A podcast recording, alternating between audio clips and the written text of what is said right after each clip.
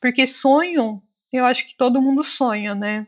Acho que é, os sonhos, eles são apenas sonhos, mas é, os objetivos, para você alcançá-los, você tem que trabalhar, né? Os objetivos, eles têm prazo de validade, né?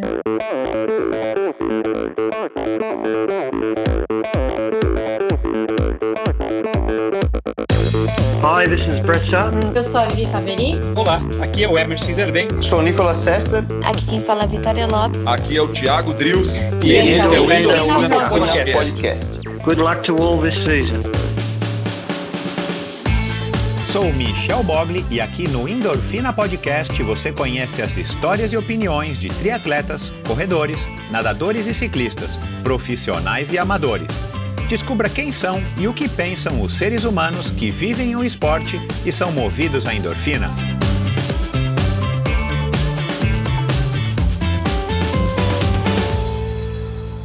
Olá, pessoal. Seja bem-vindo a mais um episódio do Endorfina Podcast, episódio numerado número 153. Pelo amor de Deus, já são 153 mais 15, são 168 episódios quase 168 convidados, né? Tem aí alguns convidados que já passaram por aqui mais de uma vez, como a Vancini, como Daniel de Oliveira, três vezes recorde. Jaqueline Mourão correndo aí pela, pela borda junto com a Vancini com duas participações e a Fernanda Keller aí com uma participação e meia, vai no episódio especial de aniversário do primeiro ano do Endorfina. Ela fez uma participação aí é, adicional de 25 minutos, falando aí do sonho dela aí de Kona, uh, depois de muitos anos de classificação para Kona, e em conjunto aí com o episódio número 1. Então, se você quiser ouvir o episódio especial de aniversário com a Fernanda Keller, você automaticamente já está ouvindo um, mais os 25 minutos adicionais de bate-papo uh, atualizado com a Fernanda Keller.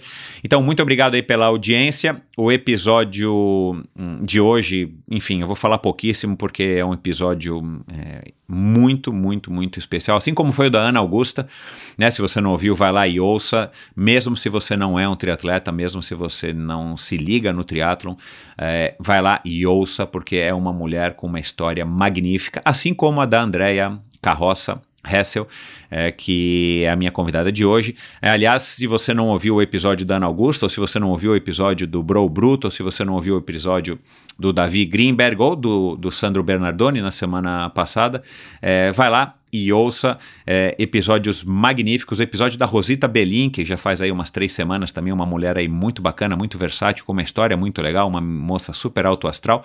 Enfim, muitos episódios legais. Eu disse no começo do ano que o Endorfina esse ano ia estourar a boca do balão. Literalmente a gente tá. Eu tô conseguindo aí trazer convidados especialíssimos e agora vocês vão se surpreender também com os próximos convidados e próximas convidadas. Atenção, muitas mulheres aí na no pipeline, né, para usar o jargão é, é, das grandes corporações, muitas mulheres aí no pipeline do Endorfina, convidadas especialíssimas e fortíssimas em todos os sentidos, como é aqui a Andrea Hessel, pela história dela vocês vão sentir, é, independente aí dos, dos tempos e, e, do fato dela ser uma das melhores maratonistas do Brasil na atualidade, um episódio que ficou aí, enfim, que vai ficar na história do Endorfina, espero que vocês gostem, muito obrigado pela audiência, obrigado pelo apoio, é, através da sua audiência. Obrigado aí pelas postagens nos stories, obrigado pela indicação aos amigos. Obrigado aí também a, a vocês que têm apoiado financeiramente o Endorfina Podcast através da plataforma Apoia-se. Em breve a sua, o seu kit, o seu presente vai estar chegando aí, fique tranquilo, né? estou aí aos poucos postando para vocês. E se você está ligado na promoção da Join Sports, vai lá, ouça esse episódio, responda ao final desse episódio lá no post da Join Sports, que foi ao ar é, o post deve ter sido, é, deve ter ido, não, foi ao ar ontem, né? Sempre um dia antes do episódio, tem lá uma perguntinha é, a respeito da Andrea Hessel, do episódio aqui da Andrea Hessel, como teve do Sandro Bernardoni, como teve da Ana Augusta, ainda dá tempo de você é, de você participar do episódio. Ah, não, perdão, é, me confundi. As regras dizem que não, é verdade.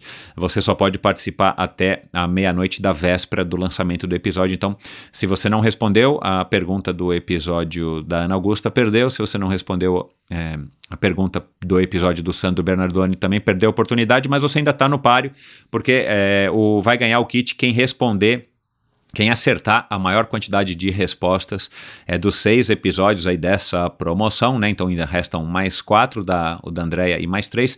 Vai lá no post da pergunta na join, arroba join sports no Instagram, responda, né? A alternativa A, B, C ou D, e aí você torce para ser aí um das, uma das pessoas que mais vai acertar as respostas. Aí essas pessoas vão concorrer ao sorteio de um kit Bretelli e camisa especial do Endorfina de três anos. Então fique atento aí ao, ao ouvir aqui o Endorfina. Você já viu lá a pergunta, dá uma olhadinha na pergunta e aí você fica atento para descobrir qual é a resposta. E no final você vai lá e posta, segue as regras, veja direitinho lá quais são as regras que a, que a Carla criou, né, para você poder concorrer sem sem estar, tá, enfim, é, de igual para igual com todo mundo que está participando. Então, obrigado aí a vocês pela audiência e quero agradecer, claro, antes de começar aqui o episódio, agradecer aos patrocinadores, ao patrocinador do, do episódio de hoje, a Bovem, a Bovem que vem patrocinando Endorfina aí já há mais de dois anos, é uma comercializadora, uma gestora e uma geradora de energia, assim como para os meus convidados, para a Bovem, energia é um assunto muito sério, não é à toa que eles estão investindo e acreditando no meu projeto aqui no Endorfina Podcast.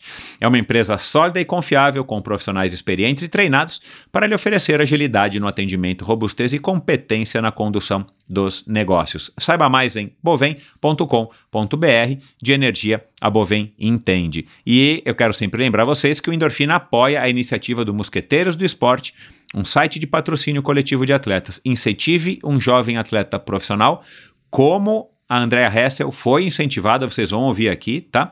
É, incentive um jovem atleta profissional e receba descontos em diversas lojas e prestadores de serviço. Só que agora, claro, através do Mosqueteiros do Esporte, se na época da Ana, da Ana não, perdão, na época da Andrea houvesse Mosqueteiros do Esporte, tenho certeza que ela teria tido o apoio de muitas pessoas, né? É, como ela contou aqui e vai contar para vocês que teve de fato o apoio de muitas pessoas. Então seja você também a diferença na carreira de um jovem talento. Siga Mosqueteiros do Esporte no Instagram, Mosqueteiros do Esporte no Facebook e mosqueteirosdoesporte.com.br é o site onde você vai lá, conhece o plantel de atletas, de excelentes atletas que o Mosqueteiros do Esporte tem, e aí você escolhe qual atleta você mais simpatiza, enfim, qual é o atleta da sua escolha e patrocina esse atleta com meros 25 reais por mês ou um pouquinho mais. Você fique aí à vontade, é claro, mas você pode ser a grande diferença na carreira desse atleta e quem sabe transformá-lo aí sim num atleta olímpico, num campeão brasileiro e campeão mundial, seja lá o que for.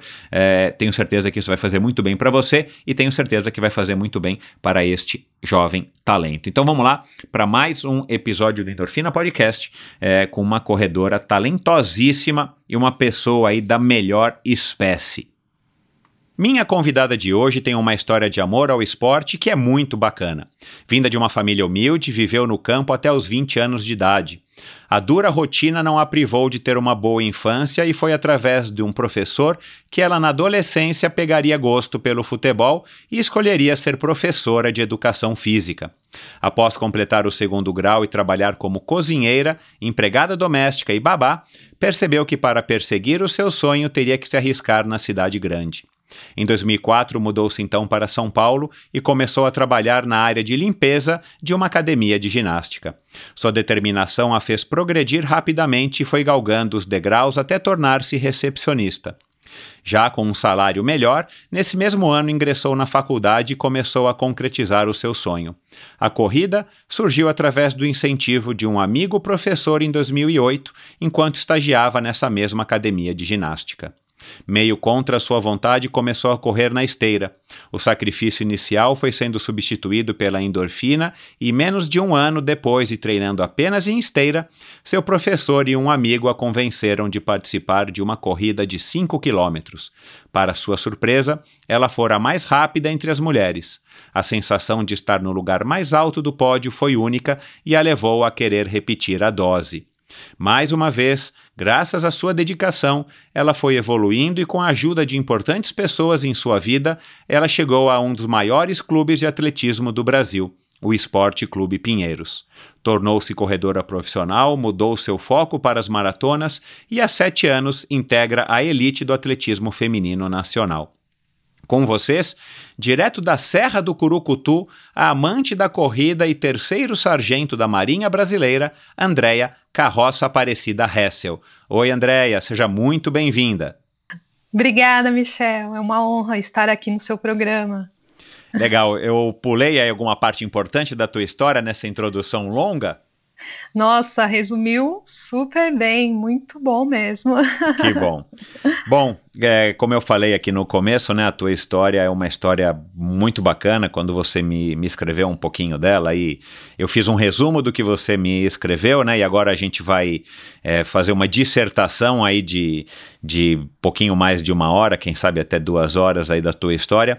Mas é uma história muito legal, né, e, e, e eu acho que, eu não sei quanto que as pessoas conhecem a tua história, né, os seus fãs, seus admiradores, os amantes da corrida mas eu acho que é uma história que merece ser contada porque, em certa maneira, ela, é, é, a sua história reflete a realidade do, do, do, Brasil, reflete a realidade do atleta brasileiro, a realidade do atleta de atletismo brasileiro. Você concorda com isso? Ah, isso com certeza. É, principalmente no meu caso, eu acho que foi é, bem atípico tudo o que ocorreu, né?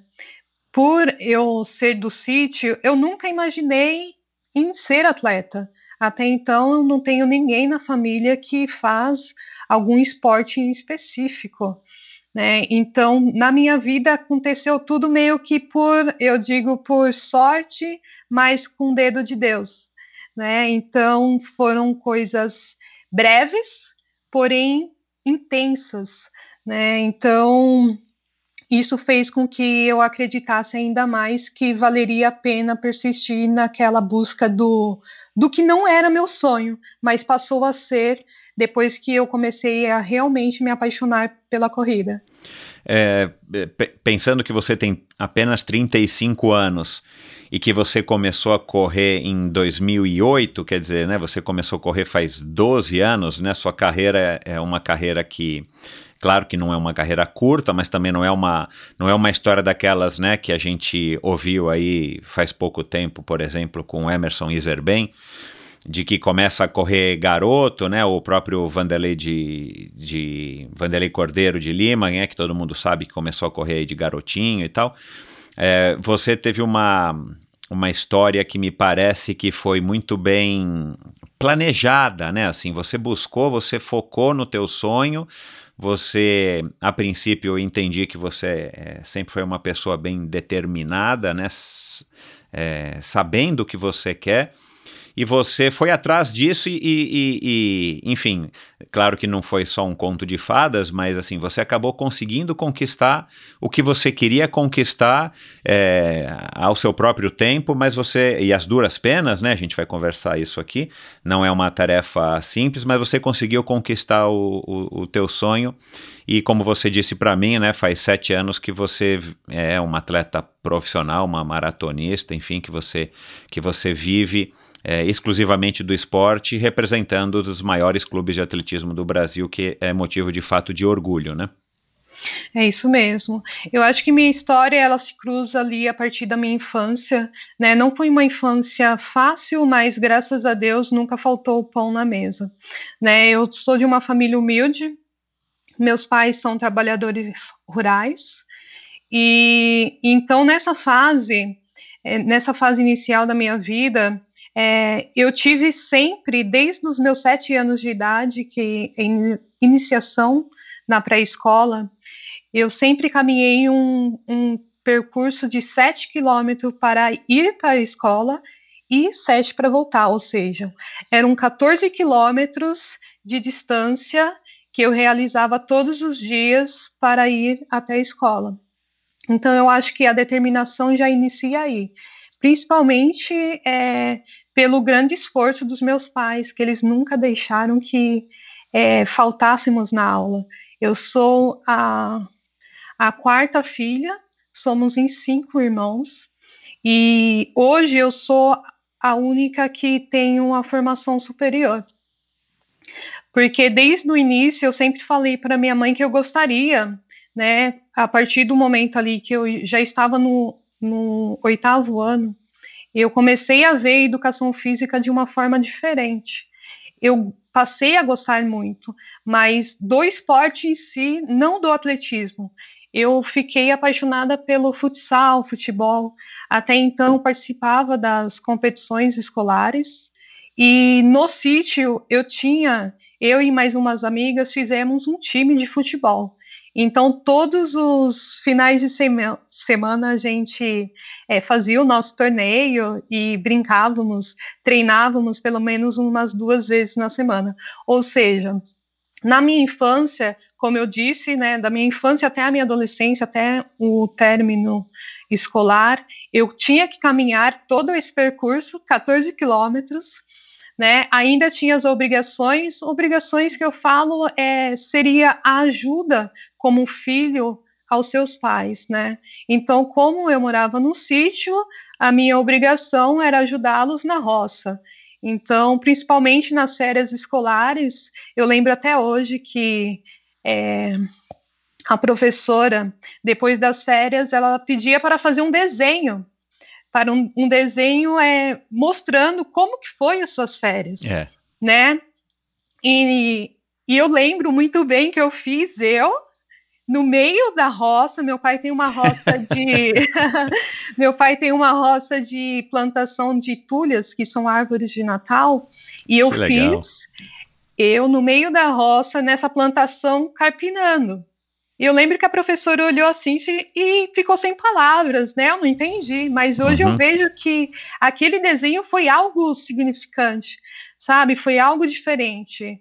Porque normalmente as crianças é, nas férias fazem outras coisas, né? Uhum. Então eu acho que desde o princípio ali houve bastante batalha, principalmente pela educação que eu tive, eu e meus irmãos, pelo, pelo, pelos nossos pais. Então, isso fez com que eu hoje tenha essa determinação e os objetivos bem fixos do que eu quero, para onde eu quero ir e onde eu quero chegar, sabe? Isso eu levo na minha vida porque eu cresci dessa forma e eu sou muito grata a eles por tudo isso. Dá licença, você você vê similaridade nesse nessa sua qualidade entre você e seus irmãos, né? Só para pontuar, né? Todos começam com A, né? André, Adilson, a Áurea, você e o Ailton, né? Isso. Você vê similaridade, assim, todos, apesar de serem muitos, né? E a diferença de idade não é muito pouca. Você, você vê similaridade nesse quesito, entre nessa qualidade entre todos eles? Sim, sim, eu acho que todos são muito determinados, muito determinados e, e sempre conseguem alcançar os objetivos que desejam, sabe? Eu acho que isso partiu realmente da base familiar né? Não, eu acho que não tem outra explicação a não ser isso, uhum. porque todos passamos pelas mesmas situações na infância, essa infância que hoje eu vejo que é uma foi uma infância dura, mas na época realmente eu não ligava em ter que caminhar sete quilômetros para ir sete quilômetros para voltar. Não era uma coisa que você lamentava de fazer, você simplesmente não. fazia e, e, e, e, aguentava fazer, né? Acabava sendo uma diversão, porque reuníamos os irmãos e íamos, e íamos encontrando amigos pelo caminho, né? Então, foi uma fase gostosa. Né? Então, eu acredito que é, indiretamente a minha base no atletismo aconteceu a partir daí né? Eu comecei a fazer os 14 quilômetros por dia, que seriam a minha ida para a escola, e, e outra. Nesse tempo, depois de um tempo, é, para ajudar na renda de casa, meu pai acabou fazendo um barzinho. Então tinha, eu tinha a obrigação do que ir para a escola. Íamos para a escola, voltávamos e tinha dados momentos do dia que eu tinha que trabalhar nesse barzinho, porém, antes de descer para o bar, é, meus, meus pais, como eu havia dito, são trabalhadores rurais, então chegava da escola, almoçava, pegava a bicicleta, mais oito quilômetros para levar o almoço até eles, né? Então foi você quase um triatlo. Você não ia correndo nessa época? Eu ia de bicicleta, não, ia de bicicleta, bicicleta para levá-lo, para levar o almoço, íamos de bicicleta. Então acabou fazendo quase um triatlo, faltou a natação aí, né? Você, Diariamente. Você nasceu aqui, né, em São Paulo, você é paulistana, mas você disse que até perto dos 20 anos você ficou em Ponte Alta, né, que é no sul aqui do, do estado, não é isso? Isso, eu nasci em São Paulo, capital, e esse lugar, é Estrada da Ponte Alta, é o extremo sul da, da capital. Né? Uhum. Poucas pessoas conhecem, é bem afastado, mas é um lugar maravilhoso, é, é um local é, preserva de preservação É, ambiental, então, isso que eu ia falar. onde encontra a Serra do Curucutu, um dos pontos mais altos do local, atinge em torno de mil, mil e cem metros, e tem a possibilidade de ver a praia de Itanhaém. Ah, Então, assim, É na beirada, é na beirada da, da Serra do Mar, né? Já é Serra do Mar, né? Mas você tá no, no limite da descida, né? É, da serra. Isso, é um local bem, bem é, cultivado assim pelos ciclistas. Ele tem bastante ciclistas que, que andam por lá, Uhum. mas poucas pessoas conhecem, né? Uhum. Até então, um dos pontos turísticos lá seria esse ponto mais alto da Serra do Curucutu Uhum. e também tem o borboletário do estado de São Paulo. Isso, é, eu, eu dei uma pesquisada na internet, porque eu sou curioso, né? Eu queria saber onde é que era essa ponte alta. E uma coisa me chamou a atenção. Eu vi o, o borboletário. é, agora, hum, pelo menos no Google, tem um lugar aqui que é denominado Jardim Hessel. Você sabe disso? Nossa, não, Jardim Hessel nunca É, ouvi falar. Jardim Hessel, tá aqui no, no Google. Você, então, enfim, tem que ter alguma coisa a ver com a sua família, porque não é um sobrenome da Silva, né? Mas você não sabe o que, que significa? Assim, o Jardim Hessel, não, não, realmente eu nunca ouvi falar, mas a minha família, Hessel, é uma família é, da região, uma família bem tradicional, Aham. né? Meus bisavós, é, eles foram migrantes, né? Uhum. Somos de família alemã, Uhum. então a minha avó era praticamente a mais velha da região. Quando ela faleceu, ela estava para completar 90 anos. Né? Até então tem um bairro próximo a essa região que chama Bairro do Colônia. Uhum. Ou seja, são é, é, colonizadores alemães, tem japoneses, então é, fazemos parte dessa, dessa colônia também, da Uhum. região. Uhum. É, depois você dá uma olhada lá no, no Google e tenta descobrir, enfim, provavelmente tem alguma coisa a ver com a sua família, talvez até com a sua avó, mas tá lá Jardim Hessel e eu imaginei que você que você soubesse ou que agora já era, um- já era uma propriedade que você tinha adquirido com os proventos aí da tua, dos teus ganhos no atletismo. Seria bom, hein? Então, é, mas bom, é, e, e essa infância deve ter sido muito também determinante na tua personalidade, não só pelas características de você ter que, enfim, ajudar em casa, ajudar o teu pai e tudo mais, mas uma infância solta, né, na, no- numa área é, que não, não sei se ali pode ser considerado rural, mas uma área quase que rural, né, você num campo, num sítio, você tendo, é, estando livre aí das, do- dos muros e, dos, e das avenidas e das, dos cruzamentos da cidade grande, né? Sim, isso com certeza. É, esse processo da infância foi muito bom porque a gente brincava no meio da mata. Era pega-pega, pique-esconde dentro, literalmente dentro da mata, nas trilhas da mata. Uhum. E esse processo durou desde a infância até praticamente a adolescência, porque família grande, final de semana, todos reunidos, e era a maior diversão era estar brincando todos juntos, né? Você, quando foi apresentada ali ao, ao futebol, ou começou a jogar futebol na escola e tal, ah, você me disse que foi, que foi o, o tal do professor Ari, né, da tua escola, que foi um grande, uma grande referência para você nessa época. Você chegou a dizer para ele ou a conversar com ele, enfim, a respeito da, profe, da profissão para que você tivesse essa clareza de, de, de, de optar em ser, é, em querer ser né, professora de educação física, formada em educação física? Então, na época, não. Esse professor foi um grande incentivador, realmente, é o Ari Neibar. Eu tenho contato com ele hoje, ele sempre está me apoiando nas minhas conquistas, né? Isso é super legal.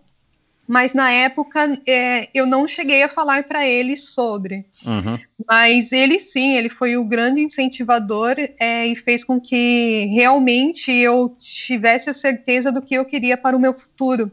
Porque ele sempre foi um grande, um excelente profissional. Uhum. Né? Então, é, principalmente na base, é, como eu falei, né? Eu participava do time de futsal e ele que era o nosso técnico professor.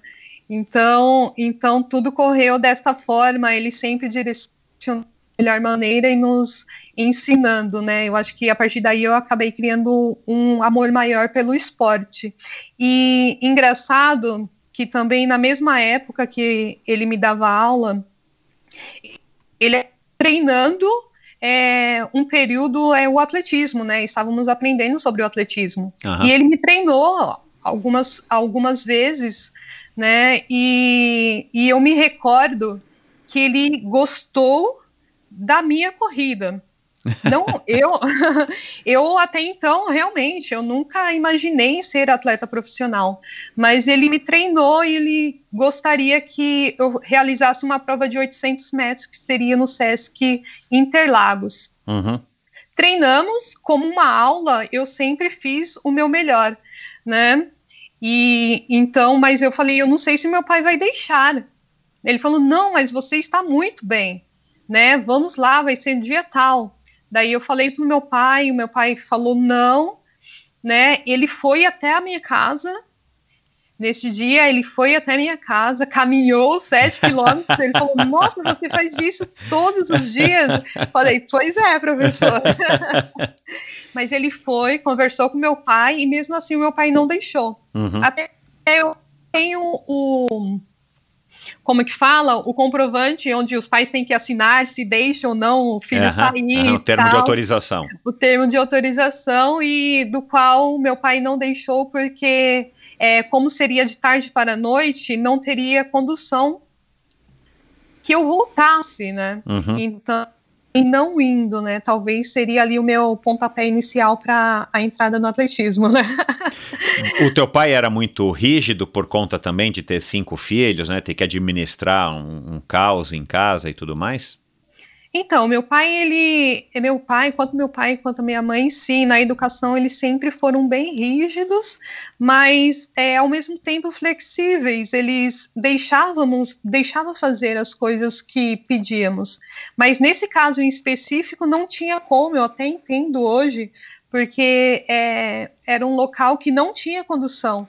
Hoje em dia é, se encontra tem somente um ônibus que vai até lá porém fica a dois quilômetros de casa ainda. Uhum. Né? Naquela época não, não existia nem este ônibus. Uhum. Então hoje eu compreendo sim a preocupação dele como pai claro. e não deixar pelo fato de não ter como retornar, né? Uhum. uhum.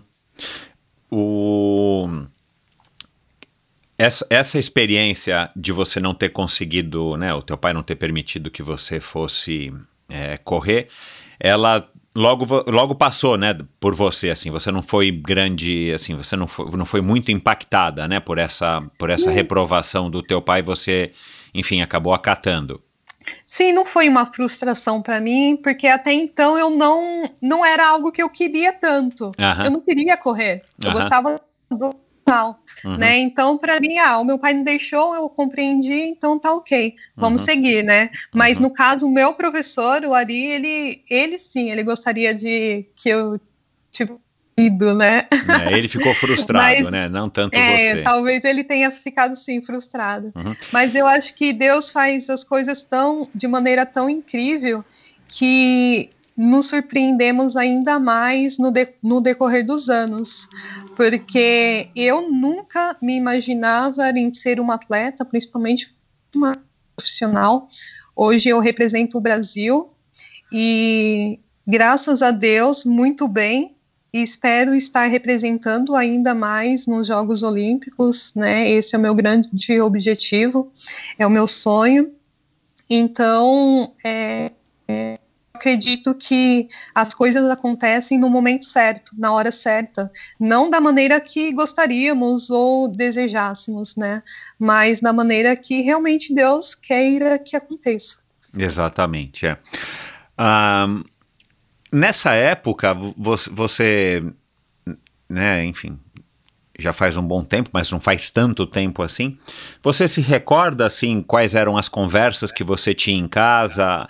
Qual que é a tua diferença? Você é mais ligada com a Áurea? Qual dos irmãos que você é mais ligada? É, incrivelmente, eu sou mais ligada com o meu irmão mais novo. Ah, legal. É, eu sempre fui muito molecona, assim, né? E eu acho que minha irmã, mesmo a diferença de idade sendo pouca, ela é dois anos mais, mais velha do que eu e o mais novo dois anos mais que eu, né? Mas é, ela eu acho que cresceu mais rápido, naturalmente, né? Uhum. Falando. Então uhum. eu sempre tive uma convivência mais, mais longa com meu irmão. Uhum. Porque a gente brincava muito junto é, de, todas, de todas as atividades, né? E minha irmã não, ela já, já, não, já não era a praia dela ficar brincando. Uhum. Então, é, eu perguntei isso porque você se recorda é, é, o que, que vocês conversavam nessa época, a, é, no sentido de que o que você vai ser quando crescer, né? O que, que você quer ser, o que, que você quer trabalhar. Você já tinha alguma, alguma vontade, algum desejo, alguma, algum sonho? Ou para você tudo ainda era muito, enfim, muito incerto nessa fase de adolescência? Então, eu tinha muito em mente que eu gostaria de ser professora, mas até então não, não sabia que seria uma professora de educação, de educação física. física. Uhum. Mas eu sempre falava para minha mãe, principalmente, que eu queria ser uma professora. Uhum. Não sabia como, mas eu gostaria de, de ser.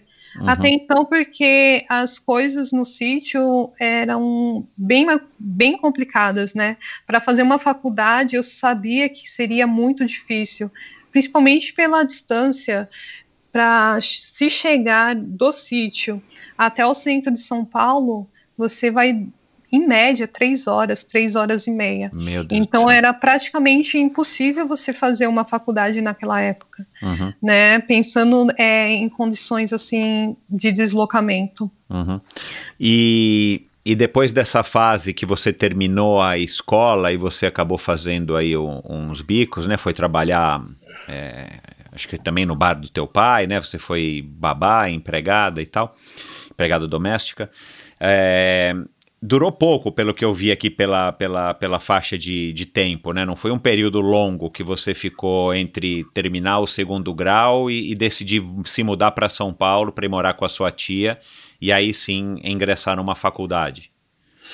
É, foi bem, foi bem rápido. Eu uhum. acho, eu sempre falo assim que acho que as coisas que aconteceu na minha vida aconteceram é, de forma rápida e intensa. Nessa fase, quando, assim quando eu encerrei o meu colegial, eu já tinha realmente em mente que eu gostaria de fazer a faculdade, mas até então não sabia como começar. Né, sem experiência, sem, sem carteira assinada, sem dinheiro para fazer, então era uma incógnita que eu não sabia como responder. Então, a princípio, eu comecei fazendo os, os bicos, né? É, no local onde se encontra o borboletário da cidade de São Paulo hoje, é também um clube.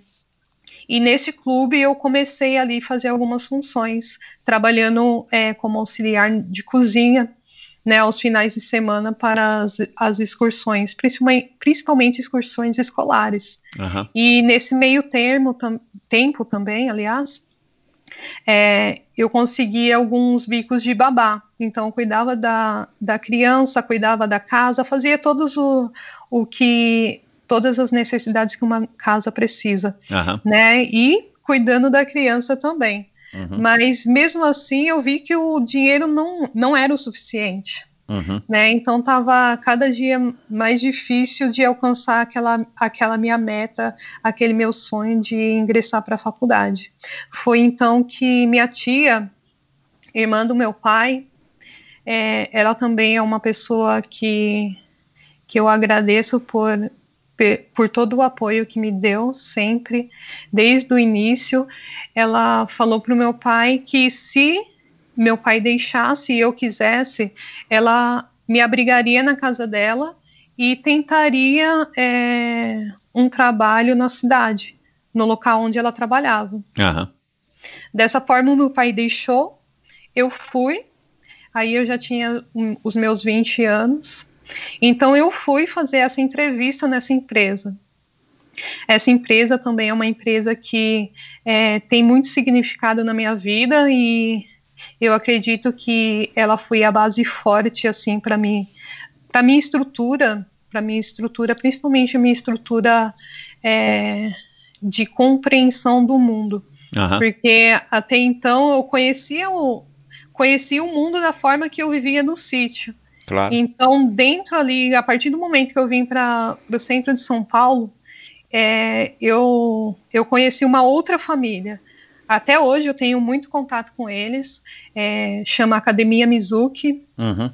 e a dona de lá, dona Sati, é uma pessoa incrível, desde o início me deu total apoio em tudo. Eu me recordo que quando eu cheguei lá para fazer a entrevista, até meio que me emociona um pouquinho, porque é, o dono da, do local, do estabelecimento, ele me viu e falou, nossa, você é tão jovem, né? Mas por que você quer o, o emprego de, de faxineira, né? Uhum. Você tem, tem jeito de é, conquistar outras coisas, né? Eu falei, não, mas eu não tenho nenhum, eu não tenho currículo para isso, né? Então, eu acho que fica impossível eu poder querer mais do que isso. Para mim, se eu conseguir é, este emprego, para mim vai ser muito gratificante. Uhum. E ele olhou para mim assim, meio que pensando, mas nossa, tão jovem, será que vai conseguir Uhum. é, fazer todo o serviço mesmo? E ele pediu para eu estender a mão para ver minha mão. Porque Ah, até tá. então eu havia falado para ele, eu, eu sou do sítio, eu vim do sítio, né? Eu Uhum. sempre trabalhei e ele viu vários calos na minha mão. Né, ele Ah. falou, nossa, realmente, né? Sua mão É de quem já trabalhou. De quem trabalhou, né? E ele ficou impressionado. Então eu entrei, eu consegui, eu comecei a trabalhar nesse local como Deixa, deixa eu só te fazer uma pergunta. É, é essa mesma academia que fica ali perto do Extra, na Juscelino Kubitschek, na Doutor Alceu de Campos Rodrigues? É isso mesmo, ela mesma. Uau, eu moro nessa rua. Sério? É. Mas eles não Olha, eram nesse- originalmente lá, é que eles se mudaram faz alguns anos pra lá. Por isso E- que eu tô perguntando. Sim, ele ficava ali no 286, em frente ao Hospital São Luís. Exatamente. Era exatamente. gigante, era muito É, grande. é. Agora está num, num- está mais compacta, Ah, mas tem que todas legal. as suas atividades ainda. Aham, É, eu passo na frente todos os dias, é verdade. A minha mãe, minha falecida mãe, frequentava a, a- a- é, que- acho que chamava Instituto na época, Mizuki, mas faz muitos é, e muitos Mizuki. anos. É. Instituto de Saúde e Beleza Mizuki. Isso, é. Que coincidência, cara. Legal, mas continua. E aí ele te Então. deu a oportunidade acreditando, né, que você...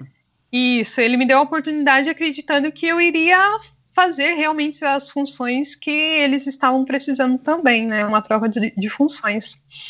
Comecei e realmente, assim, eu acho que tudo na minha vida, quando eu entro para fazer algo, eu, eu me dou 110%, né? Não tem como fazer menos do que isso.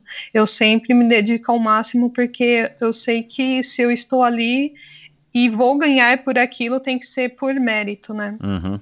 Então eu comecei a fazer meu trabalho e nesse tempo que eu comecei a realizar meu trabalho, eles ficavam me observando, né? Então eles viram algo em mim. Eu falo assim, Deus é, é incrível, né?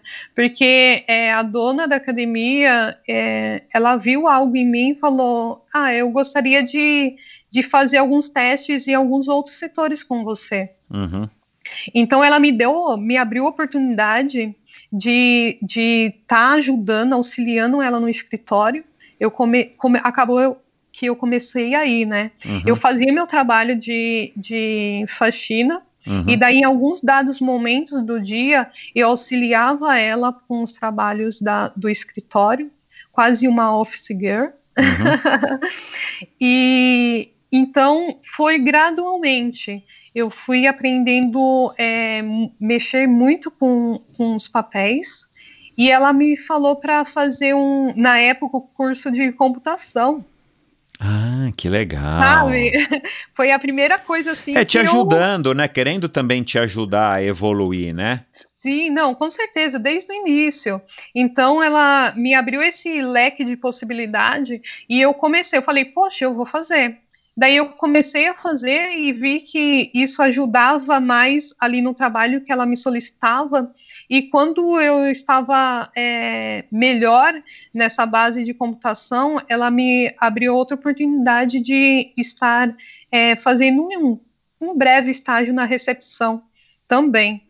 Né? Então eu acabei saindo ali um pouquinho do, do lado do escritório, fui para a recepção, Aham, para ter Conheci contato outros- com as pessoas, né? Que também é uma experiência interessante. Isso, principalmente, porque eu sempre fui uma pessoa muito acanhada, muito, muito tímida, né? Uhum, E isso acabou me auxiliando, me ajudando muito também. uhum. Então, a partir daí, eu fui para a recepção, ajudava na parte da recepção, trabalhei, é, como era um instituto muito grande, tinha diversas atividades, eu auxiliava também na parte de, não sei se você conhece, ducha escocesa, a parte de sauna, Aham, aham. é, aprendi a aplicar a ducha escocesa, aprendi a, a manusear a parte de sauna. Então, eu acho que foi é, as conquistas graduais, né? E então isso só, só fez somar na minha vida, né? Em uhum. menos de um ano, depois do meu primeiro registro como faxineira, em menos de um ano, é, eu troquei de registro. Ela me, me colocou como, como recepcionista júnior. Então, assim, para mim foi uma vitória. Uhum. Uma vitória em tão pouco tempo eu ter conseguido é, uma, um outro cargo, né? Que eu não imaginava em ser recepcionista. Para mim, a, a única luz no final do túnel era realmente começar de onde eu comecei, que era na faxina, né? Eu não Aham. tinha não tinha currículo para mais nada. Então, a partir do momento que eu troquei de registro e fui e fui parar na recepção, eu falei, poxa, agora deu uma melhorada no meu salário. Claro. Então, foi a hora que eu me decidi. É agora que eu vou começar minha faculdade. E foi o que eu fiz, me inscrevi, comecei a fazer a faculdade assim que eu troquei de, de profissão. E nesse, nesse período eu tinha os processos, né? Ou seja, então ela começou, começou a apertar as coisas. começou a apertar as coisas porque é, eram mui- era muita coisa, era muito corrida. Eu comecei Pois a, é. a estudar, comecei a, a ter mais funções ali dentro. Então, é, morava longe, então não tinha praticamente o tempo hábil para fazer tudo que eu gostaria, da forma que eu gostaria. Uhum. E nesse mesmo período, em 2008, foi onde eu comecei a ter mais contato com os profissionais da, da área da academia, Aham. né? Porque até então não tinha tanto contato com eles. É, porque A esse fala- período todo que você falou agora, né, da, da tua fase na ainda é, trabalhando como é, auxiliar de cozinha, na, como, como é, empregada doméstica e babá, é, a sua mudança para São Paulo, o, o começo no Mizuki. A tua tia trabalhava no Mizuki, é isso? Isso, minha tia Ah. trabalhava no Mizuki também, ela era chefe da- das, das faxineiras, né? Aham.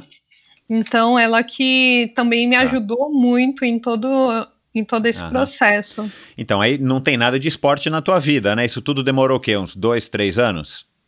Então, como eu te disse, foi algo muito rápido, né? Eu entrei, daí menos de um ano eu já estava com esse... Fui graduada para recepcionista, né? E Então, no ano seguinte, eu comecei a fazer a faculdade. Então, já era o ano de 2008. Aham. Então, Né? mas desde que você saiu da escola, né, do, do- do terceiro ano do segundo grau, até você começar a faculdade, você disse que, que trabalhou lá em, lá, lá perto do sítio, né, na, na Ponte Alta. É, é, e depois você se mudou para São Paulo, porque você viu que lá, enfim, você não iria realmente ter menos chances de conseguir é, estudar, por causa da distância, principalmente. Isso foi o quê? Dois anos, um ano só, então? Ou, mais, ou, ou quanto? Não, então, eu terminei a, a escola com 17 para quase 18 anos. Então, eu ainda fiquei, permaneci no sítio por mais dois anos. Ah, então. né? pronto, Porque é. daí eu Aham. vim para São Paulo com 20. É. Então, nesses dois anos que eu, que eu havia já encerrado o meu colegial, foi onde eu trabalhei com os bicos Aham. na área da cozinha, como é, empregada doméstica e babá. Então, então, mais um ano aqui no, no- no- na academia, no Instituto Mizuki. A gente está falando aí de mais ou menos uns três anos que você não teve contato nenhum com o esporte, né? Até porque a tua Sim. rotina era uma rotina super corrida, né? Isso mesmo, Aham. isso mesmo. E aí você ingressou na faculdade. Que faculdade que foi, Andréia? Foi a Uniban, Universidade Bandeirantes de São Aham. Paulo, aqui do Campo Limpo. Ah, legal. Aí você, quando, quando você entrou na Uniban, ah, e, na, e no Instituto Mizuki você conversava com as pessoas lá, né, com, como é o nome dela, da Dona Sati. Dona Sati, que, que você queria, que teu sonho era fazer educação física ou não tinha espaço para isso? Porque, coincidentemente, você também foi trabalhar, embora você ah, tivesse almejado a, a, a função de faxineira e tivesse ah, ainda como recepcionista, você já foi trabalhar numa academia, né? O que também é legal. Isso, é muito bacana. Mas você chegou a comentar com ela que o teu sonho era fazer educação física e tal? Sim, até então Ah. ela que acabou me dando esse empurrãozinho, porque assim, como eu te disse, é, a partir do momento que eu mudei é, de cargo é, e decidi fazer a faculdade, você fica meio que inseguro. Poxa, tá certo, eu tô ganhando um pouquinho mais, mas será? Daí eu comecei a fazer as contas e vi que ia ficar muito apertado. Aham. Eu ia ficar zerada no mês Uhum. né? Até então, assim, é, eu sei que a gente fala assim, de história triste o mundo tá cheio, né? É Uhum. bom contar as histórias que de superação, mas realmente, né? A parte triste é, era realmente a minha parte mais triste, assim, que eu nem comentava com os meus pais. Eles Uhum. vão ficar sabendo agora, né? Que vão escutar. Que era a é parte que- que... financeira, não sobrava dinheiro para nada. Sim, era a parte financeira, não sobrava dinheiro realmente para nada, sabe? De você pegar o seu salário, Uhum. é, pagar a faculdade, pagar a condução e não ter dinheiro para comprar um café, Aham. sabe? Então você ir para a faculdade, às vezes ir ali com a barriga doendo de fome, e Aham. você ficava meio, meio ruim dentro da sala de aula porque não conseguia se concentrar muito bem, sabe? Foi Uhum. difícil. Uhum. Mas uhum. eu não queria passar de maneira nenhuma essa preocupação para eles. Uhum. Até então nunca falei, nunca comentei, nem Por quê? Por quê? eu acho que era uma preocupação maior para eles, Aham. porque assim a situação é, deles no sítio já já era difícil, Aham. sabe? Uhum. É, você trabalhar é, no meio rural, Uhum. quem, quem conhece essa parte é uma parte muito dura, é muito sofrida e você ganha muito pouco. Claro. praticamente na época era o dinheirinho que tinha o meu pai e minha mãe tinha para sustento de casa mesmo, né? Então, Você não queria dar gente- mais uma preocupação para eles, né? sim, nunca, nunca gostaria de ter, nunca faria isso para eles, né? Uhum. Então, assim, porque desde a da minha infância, quanto eu quanto meus irmãos, a gente, eu acho que que sempre tivemos essa delicadeza de observar as coisas que estavam acontecendo ao nosso redor na nossa infância. Uhum. Então, nunca fomos crianças de ficar pedindo coisas para os pais, sabe? Aham, Porque sabíamos. Vocês tinham da noção dificuldade. da dificuldade, é, da realidade, né? É engraçado que agora venho até em mente, assim, na época do, de, de Dia das Crianças, final de ano, no aniversário. Pois é. Meu pai chegava e, e dava uma moedinha para a gente, sei lá, um real. A gente ficava super feliz, aham. mas não gastava, porque sabia que em algum momento ia precisar. E dito feito, chegava, sei lá, final do mês, a gente Faltava. via a correria ali do pai e da mãe Aham. procurando moedinha ali, daí chegava, a gente chegava assim, ó oh, pai, tem este. Uhum. Daí eles, não, não, não precisa. Mas daí acabava pegando porque realmente precisava. Precisava, é. Entendeu? é, então, é. mas assim, é impressionante o quanto que os dois sempre se esforçaram para que nunca faltasse nada na nossa mesa e sempre tivéssemos uma boa educação, Uhum. né? E sempre fizeram de tudo assim para que sentíssemos queridos e que realmente vivêssemos essa parte da infância. Uhum. E veio algo aqui também que eu lembrei aqui, que é um fato muito que eu falo, nossa, que marcou muito a minha vida, assim, que mesmo com as dificuldades, todas as dificuldades que tínhamos, o meu pai é, sempre fez questão de, num, no dia de Natal, na véspera, ele chegava do serviço, né? Isso na época quando éramos mais novos, antes dele começar a trabalhar na roça, Uhum. porque antes, assim, no começo ali, quando tínhamos é, ido morar para o sítio, depois até, sei lá, meus 8, 10 anos, meu pai ainda era caminhoneiro. Uhum. Então ele era caminho, caminhoneiro e, e trazia os, os presentes, deixava no meio da, da, do bambuzal, que era próximo ao rio, lá perto de casa. Uhum. E quando estávamos dormindo, ele e minha mãe colocava nos nossos pés, acredita?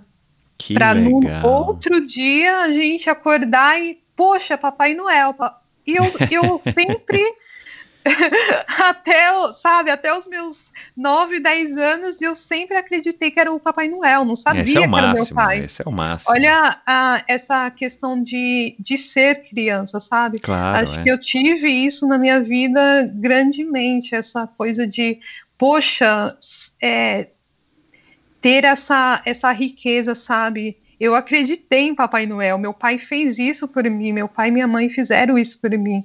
Todo ano colocava o nosso presentinho ali, mesmo com as dificuldades, colocava no nosso pé e a gente acordava com o presentinho de Natal ali pensando realmente que era o Papai Noel. Depois de anos que a gente descobriu, depois de muito Cara, tempo eu acho que era isso o tão nosso legal, pai. cara. É. Isso porque minha é uma, se eu não me engano, meu irmão, meu irmão dedurou.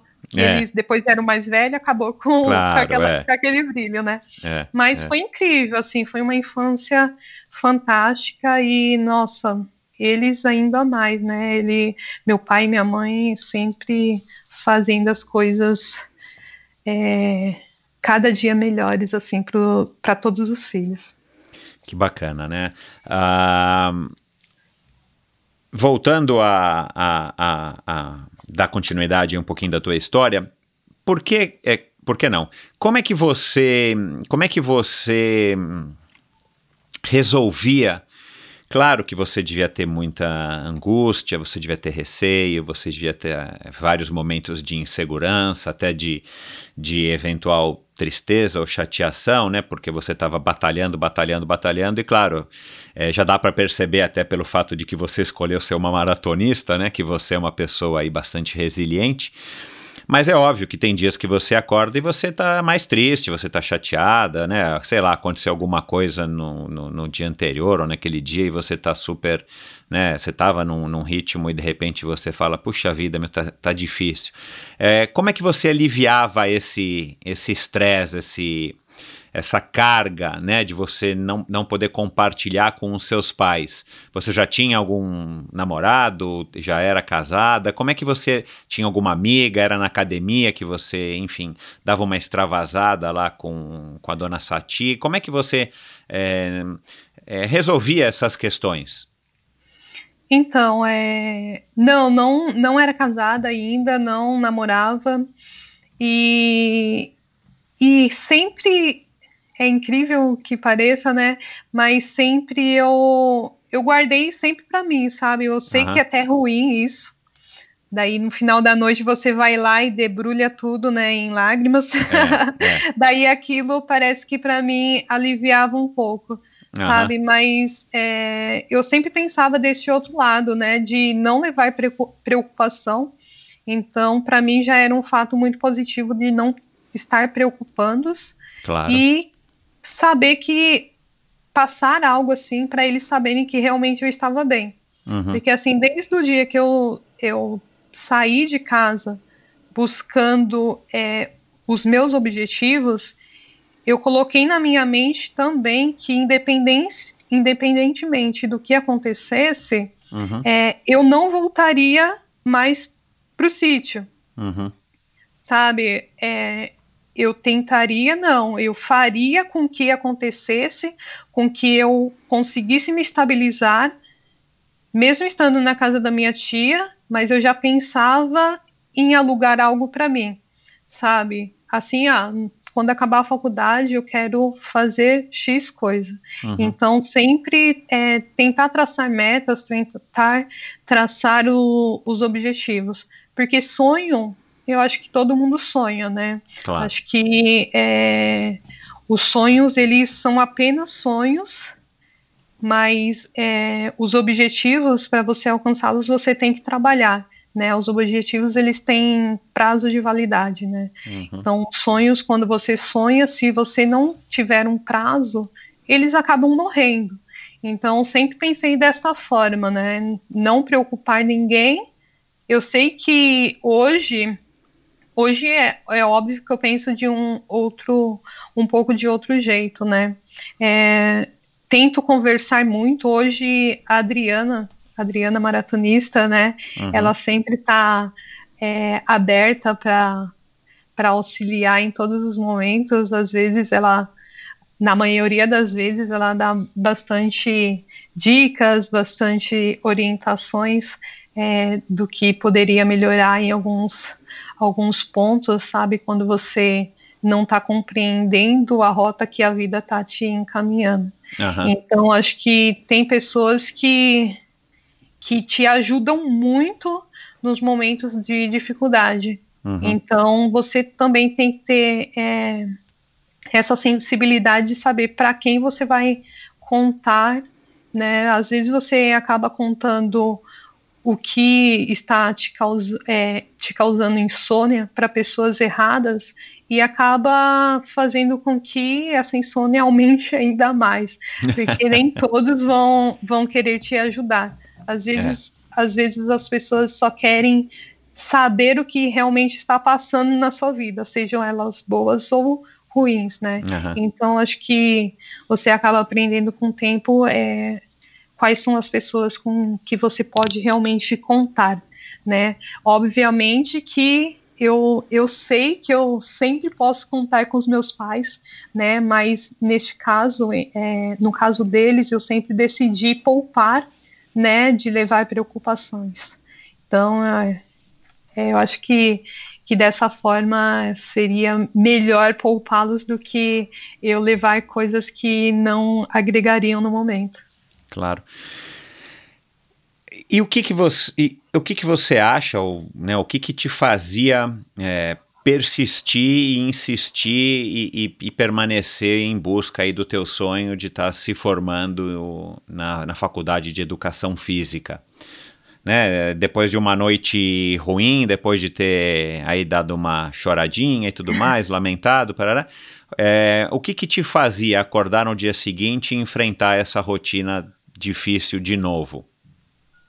Então, é, o que me fazia levantar todos os dias é saber que eu estava realmente conseguindo fazer aquilo que eu tinha traçado como uma meta, o meu objetivo, mesmo com as circunstâncias, mesmo, mesmo estando sendo muito difícil, é, estava dando certo, eu estava conseguindo concluir, sabe? Pois é. Então, assim, mesmo, é, como eu te falei, os dias pareciam ter menos do que 24 horas, né? Você acaba tendo horário para chegar no trabalho, sair, depois o deslocamento para a faculdade, o deslocamento até em casa, e isso estava sendo é, sendo muito difícil. Uhum. Até então chegou num, numa época, acho que não, no meio do curso, é, eu conversando com, com a dona Sati, né, então ela também me orientou, falou, realmente, você está mais cansada. E nessa época tinha um alojamento dentro do, do instituto. E ela me deu essa opção de, olha, se você quiser, você pode vir morar aqui no alojamento. Que legal. e isso vai facilitar um pouquinho mais a sua vida, né, para você poder concluir é, melhor aí a sua faculdade. Então, eu não pensei duas vezes, né, agradeci a minha tia por todo esse tempo de apoio que ela havia me dado e mu me mudei para esse alojamento. E uhum. nesse alojamento tinham mais três pessoas, duas senhoras e uma moça, uhum. né, então eu passei a morar com elas, dividi o, o a mesma casa, Uhum. E para mim foi algo muito bom, porque eu consegui é, melhorar a qualidade de sono. Puxa, vi sem dúvida. Que, vi que o, o meu rendimento na faculdade havia melhorado, uhum. então isso para mim foi algo super positivo e mais uma vez ela com toda a sua delicadeza, né, conseguiu observar isso e me ter dado toda essa oportunidade que me deu uhum. né? Sem cobrar nada ainda mais. É, você você estava morando no trabalho, né? Você não tem deslocamento, Isso. pelo menos do, da, da tua casa para o trabalho, né? Tinha que se deslocar para a faculdade, mas pelo menos você estava morando no trabalho, de fato. É, enfim, deve ter sido uma, uma grande mão na roda aí. Agora, é bacana você contar é, um pouco mais em detalhes aí essa tua, essa tua experiência até então, né? Porque com certeza isso diz muito do teu caráter e, claro, diz muito das tuas características como atleta, até o fato de você ter ter escolhido a, a, maratona, né? Você é uma pessoa aí com uma resistência ímpar em todos os sentidos. É, então vamos agora falar da, da corrida. É, e, e, você já chegou a comentar um pouquinho. E depois, no ano seguinte, né, do, do teu primeiro ano na faculdade, né, se eu não me engano, aí que você que você foi estagiar. É, não, aí era no Mizuki ou já era em outra academia? Não, então, essa oportunidade, como eu estava num estabelecimento onde já tinha a pois é. parte é. de esporte, então acho que foi muito privilegiada. Eles muito. me deram total apoio para estar uhum. tá concluindo todo o meu estágio no mesmo local. Uhum. Então, antes de é, de estar tá iniciando todo esse processo na academia, eu também trabalhei auxiliando no processo da natação infantil. Uhum né, que era ainda no antigo Mizuki. Uhum. No antigo Mizuki.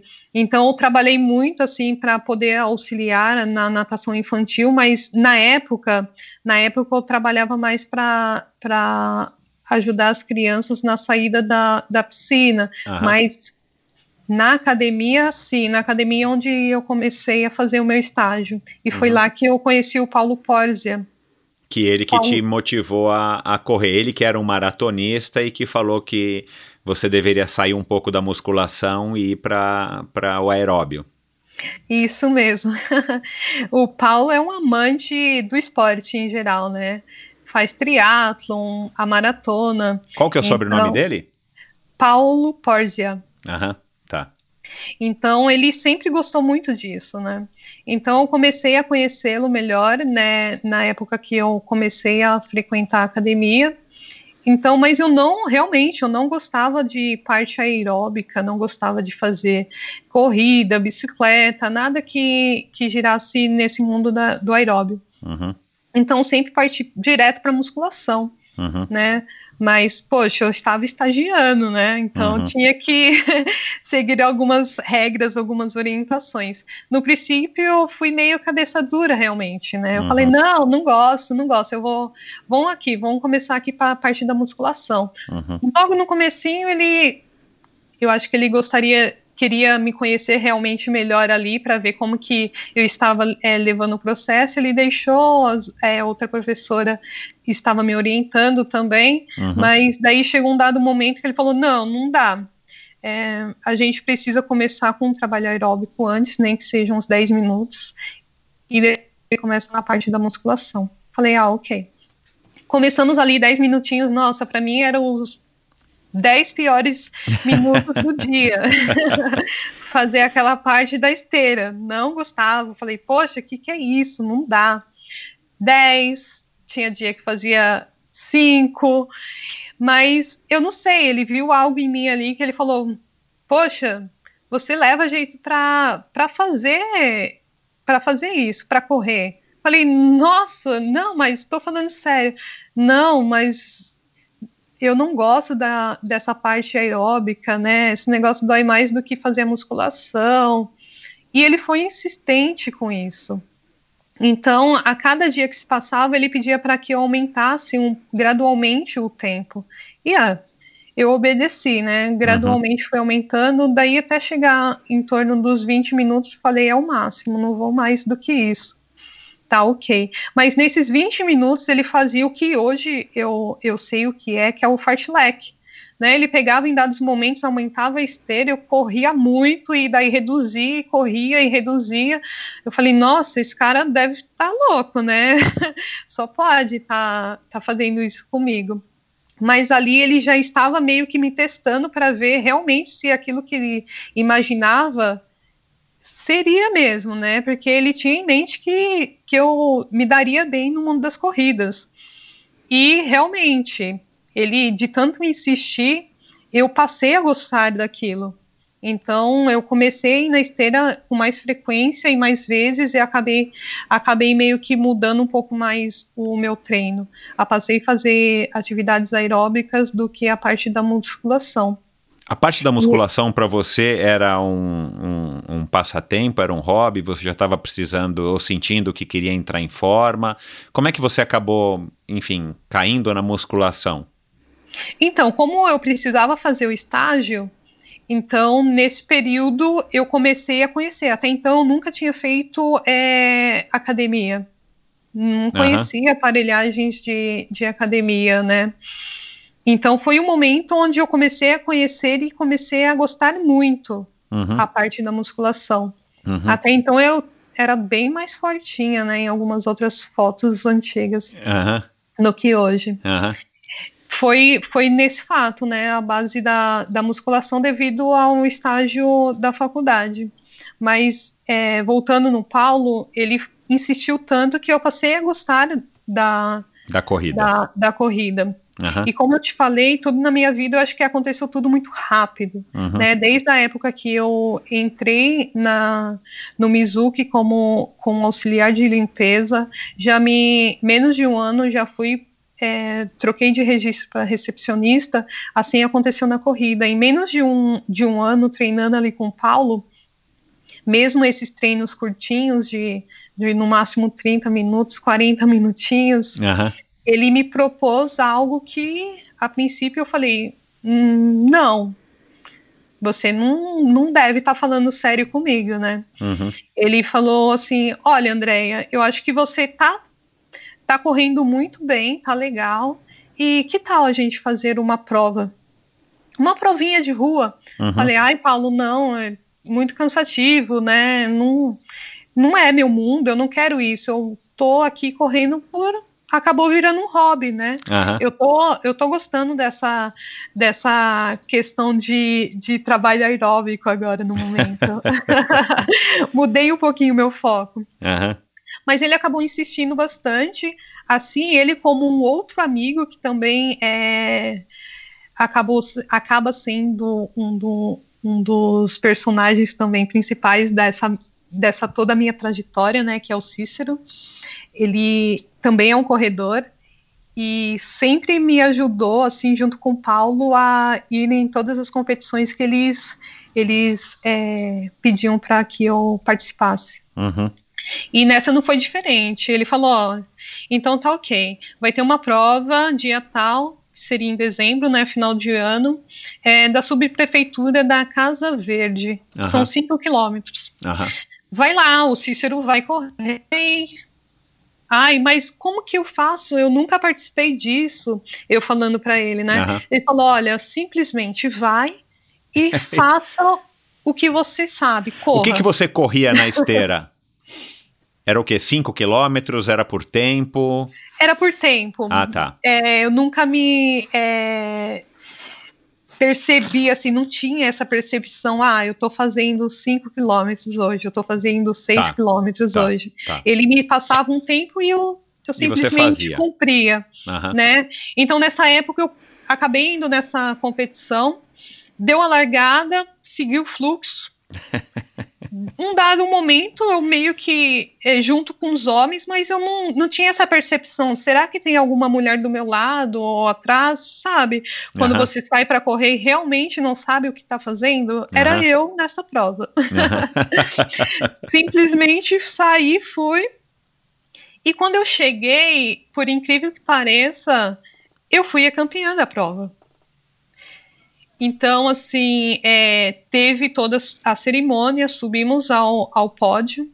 E eu me recordo, quando eu subi no pódio, eu não sabia o que fazer com os meus braços quando me anunciaram. Falei, meu Deus, nossa. Eu fiquei meio que uma estátua com o braço para baixo, assim, não sabendo o que fazer. E de repente eu comecei a olhar aquele mundo de gente e a galera gritando, é, batendo palma, dando parabéns, e meio que em alguns segundos assim, meio que eu falo que eu paralisei naquele momento e simplesmente comecei a observar toda aquela multidão, né?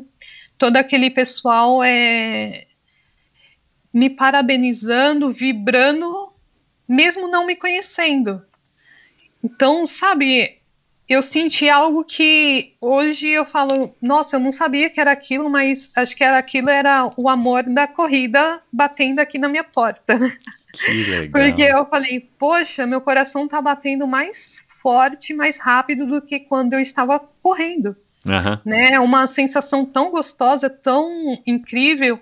Eu falei, desci daquele lugar e falei, poxa, acho que é isso que eu quero levar daqui em diante. Mas assim, sem pretensão de ser uma profissional até então, né? Mas eu quero sair daqui, eu vou falar para o Paulo que eu vou levar as coisas um pouco mais a sério, que eu quero continuar a participar de provas de rua. E foi o que a gente fez. Eu conversei com ele, obviamente ele ficou super feliz. Aham. Ele Né? foi na corrida, né? Não, não, Ah, não foi. foi, O Cícero tá. foi. Ah, é, tá. O Cícero correu Tá. nesse dia, ele, Tá. Ele falou que foi incrível também. Uhum. Apesar que ele, assim, ele falou, nossa, o jeito que você saiu, é como se fala lá na roça, né? Você saiu igual uma vaca louca. Não sabia para onde ia, sabe? Você, você se recorda, Andréia, da, da sensação, assim, pré-largada, nos momentos antes da largada? Você estava ansiosa? Você largou com, a, com a faixa de largada no peito? Você largou lá atrás? Você estava, assim, co- é, só, só para entender é, qual era o teu espírito, teu, a tua vibração ali naquele momento. então, eu acho que eu estava nervosa. Aham, Mais nervosa do que ansiosa. uhum, Porque assim, eu não sabia o que fazer, né? Uhum. Então isso me causava um certo nervosismo ali no momento. uhum. Eu queria sair mais de trás. Isso eu me recordo muito bem. Eu não queria estar ali na frente. Falei, poxa, o que, que eu vou fazer aqui na frente, né? Uhum, Eu não corro tudo isso aqui. O pessoal tá para correr, né? uhum. E meu amigo, o Cícero, ele falou: não, você vai sair lá da frente.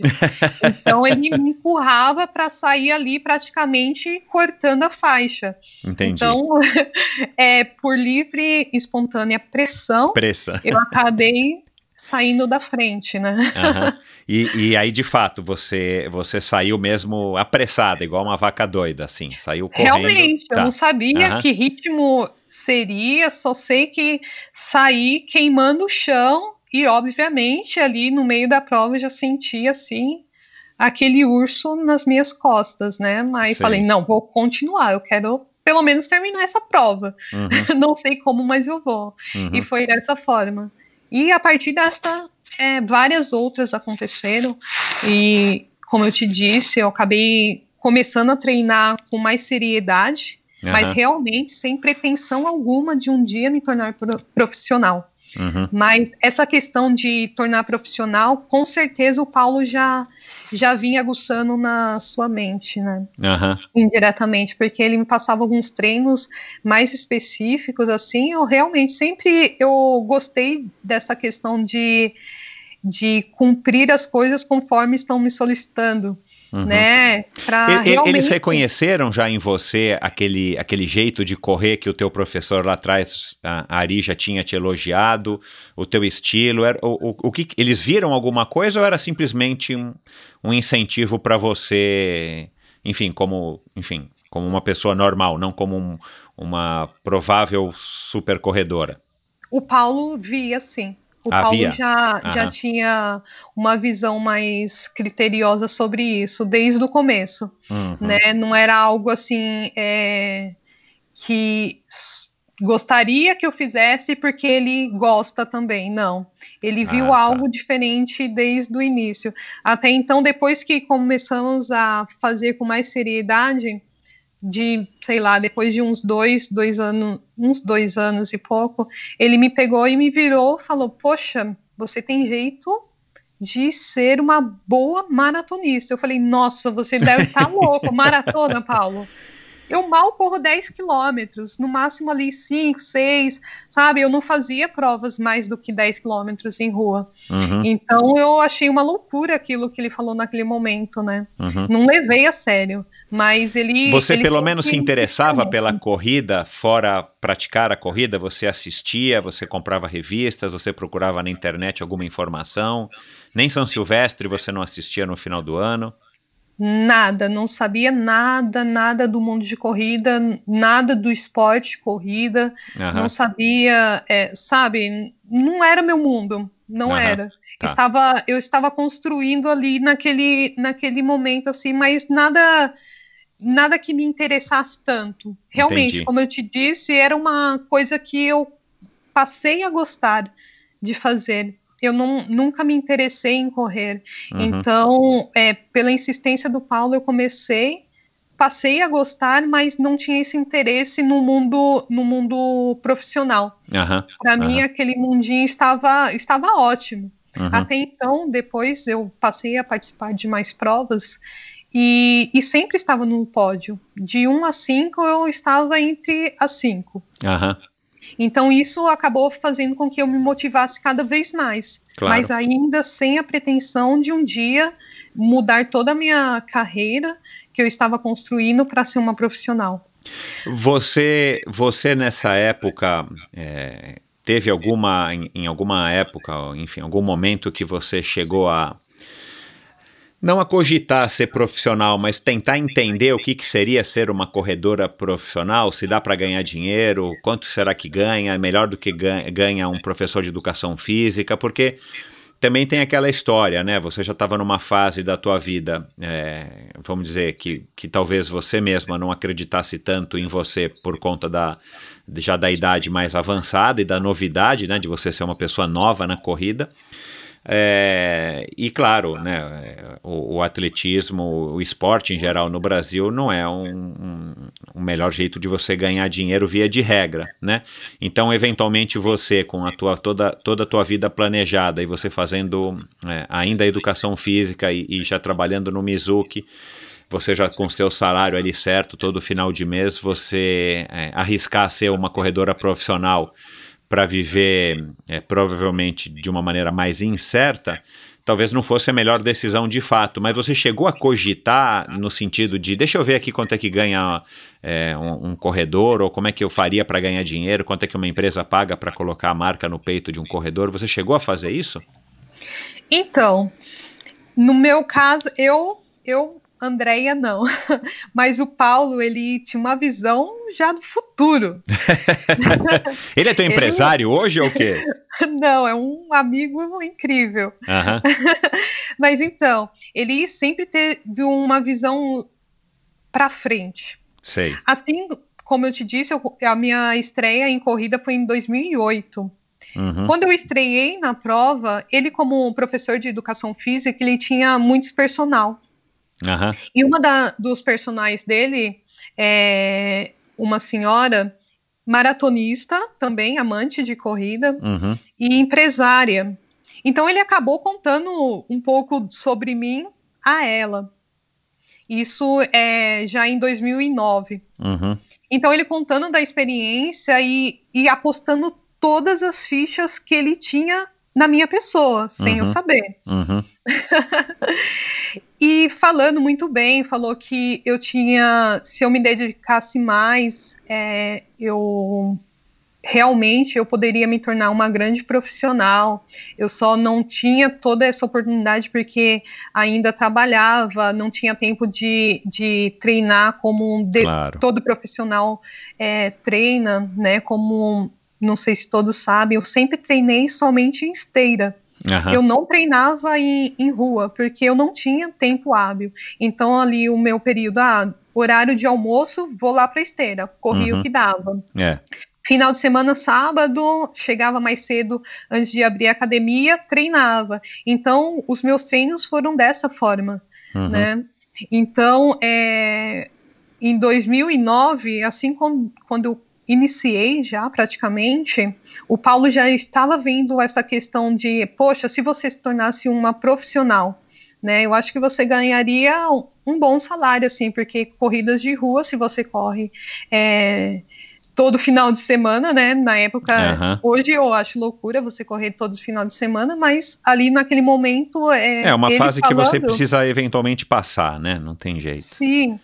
É, você conseguiria ganhar. Ele falava, nossa, você está subindo nos pódios. Se a gente pega algumas provas que paguem em dinheiro, você vai ver que isso vai render para você talvez melhor do que você ganhe hoje no seu salário. Porque Claro. até então subia nos pódios e ganhava, não ganhava em dinheiro, eram uns brindes, porque eram uns bate-sacos, né? Não eram provas oficiais. Aham, aham. Então, neste momento, ele conversando com essa é, senhora empresária, é, ele conseguiu convencê-la de que eu teria sim um futuro se tivesse alguns, entre aspas, algumas regalias, né? Uhum. Até então não tinha um tênis apropriado, não tinha uma roupa apropriada, até então, Uhum. porque eu não tinha nem condição de comprar isso, Aham. né? Como eu havia falado, meu salário ia todo para a faculdade. Claro. Então, em 2009, é, ela decidiu é, meio que não é um patrocínio, como que eu poderia dizer, uma apoio. um apoio. Isso. Começou a me apoiar uma grande empresa, ela se chama Cisa Trading, Uhum. é, não sei se você conhece. é- Sim, já ouvi falar, claro. Então, hoje essa, a Cisa Trading ela apoia, é, a patrocina, aliás, o, o atletismo do Esporte Clube Pinheiros. Que legal. E como é que você chegou neles? Foi o Paulo? Então, o Paulo, ele era personal da, da dona Ah, da empresa. Aham. Então, enfim, com o apoio, comecei a, a ganhar material esportivo, Uhum. né? Principalmente os tênis que são necessários, tênis, roupas, e o primordial que seria as inscrições das provas Claro. e os deslocamentos. Uhum. Então eu acabei participando de mais provas. Para mim isso facilitou a vida, Uhum. né? Porque eu não poderia estar gastando com provas no, naquele momento que eu estava. Exato, é. E ficamos dessa forma.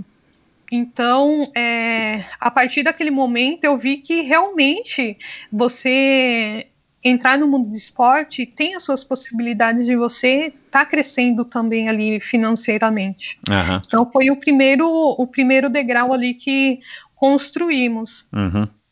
E dessa forma, assim que, que em 2000, depois, né, quando eu entrei para o Esporte Clube Pinheiros, essa mesma empresa, ela ficou ainda comigo, olha que incrível, ela passou a me patrocinar. Uhum.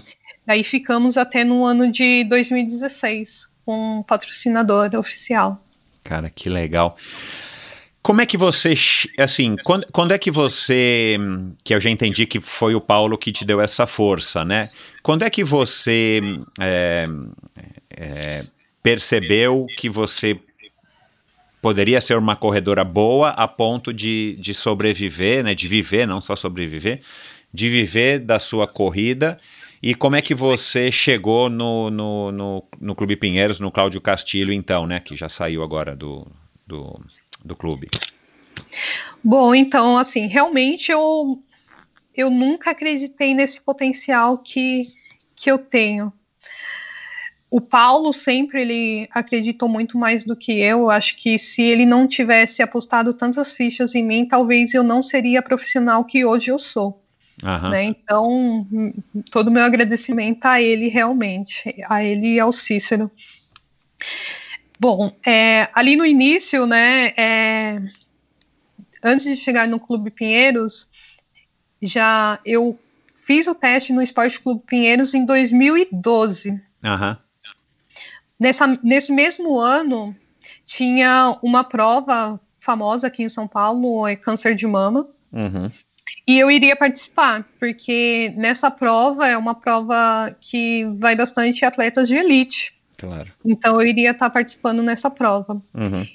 A ideia do Paulo, eu fazer um currículo das minhas corridas anteriores, entregar em mãos ao Cláudio Castilho Aham.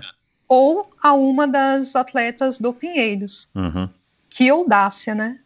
Que audácia. eu falei, Paulo, você não tá entendendo, não vou conseguir fazer isso. Vai, vai. Bom, acabamos fazendo o currículo, né? Um breve currículo ali com as minhas informações, os meus tempos, as minhas provas. É, eu sabia que aquilo para um profissional era um tempo altíssimos, não tinha. Realmente eu era. Eu acho que eu era muito negativa nesse ponto.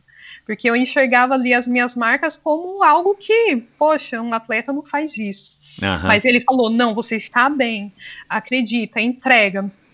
Bom, acabei indo para a prova, fiz a prova, se eu não me engano, eu fui quinta colocada neste ano. Aham. É, tinha a Valdilene dos Santos, que é atleta do Cláudio também, ela subiu Aham. neste dia no pódio. Porém, o Cláudio ele não foi. Normalmente ele vai nas provas, principalmente quando são aqui em São Paulo, ele sempre está presente. E nesse dia ele não estava. Então, você Então- voltou com o currículo baixo do braço então, de a novo. outra, a outra opção era entregar para atleta. Mas realmente eu não, eu falei, eu não tenho coragem, eu não vou fazer isso. e acabei não fazendo, deixei, deixei para lá. Aham. Tive que ouvir um pouquinho do Paulo depois, né, no, na- durante a semana. Mas é, é o que eu te falo. Deus faz as coisas de uma maneira que realmente não são das maneiras, da maneira que, a, a gente gente, quer, é. programa. É. Né? Então, nessa, nessa mesma época, né, acho que no mês seguinte, o Paulo provavelmente contou para sua atleta, para sua personal, né? Aham.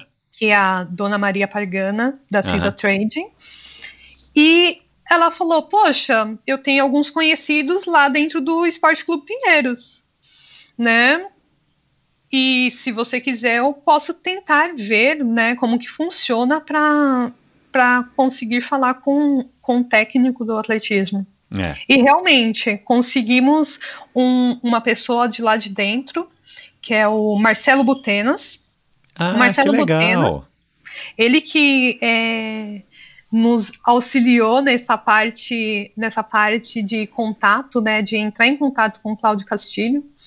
É, conseguiu o telefone do Cláudio Castilho através do Butenas Aham. E fiquei de ligar. Bom, o Cláudio já estava esperando a minha ligação. Uau, então, um dado dia, eu peguei o telefone e falei, Paulo, agora vamos lá ver o que, o que dá, né?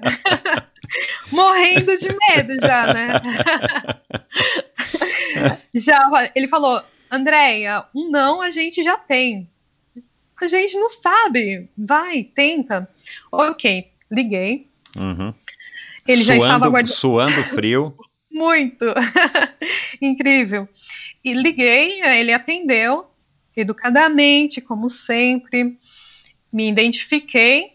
E na identificação, ele, depois que eu me identifiquei, ele falou: Quantos anos você tem?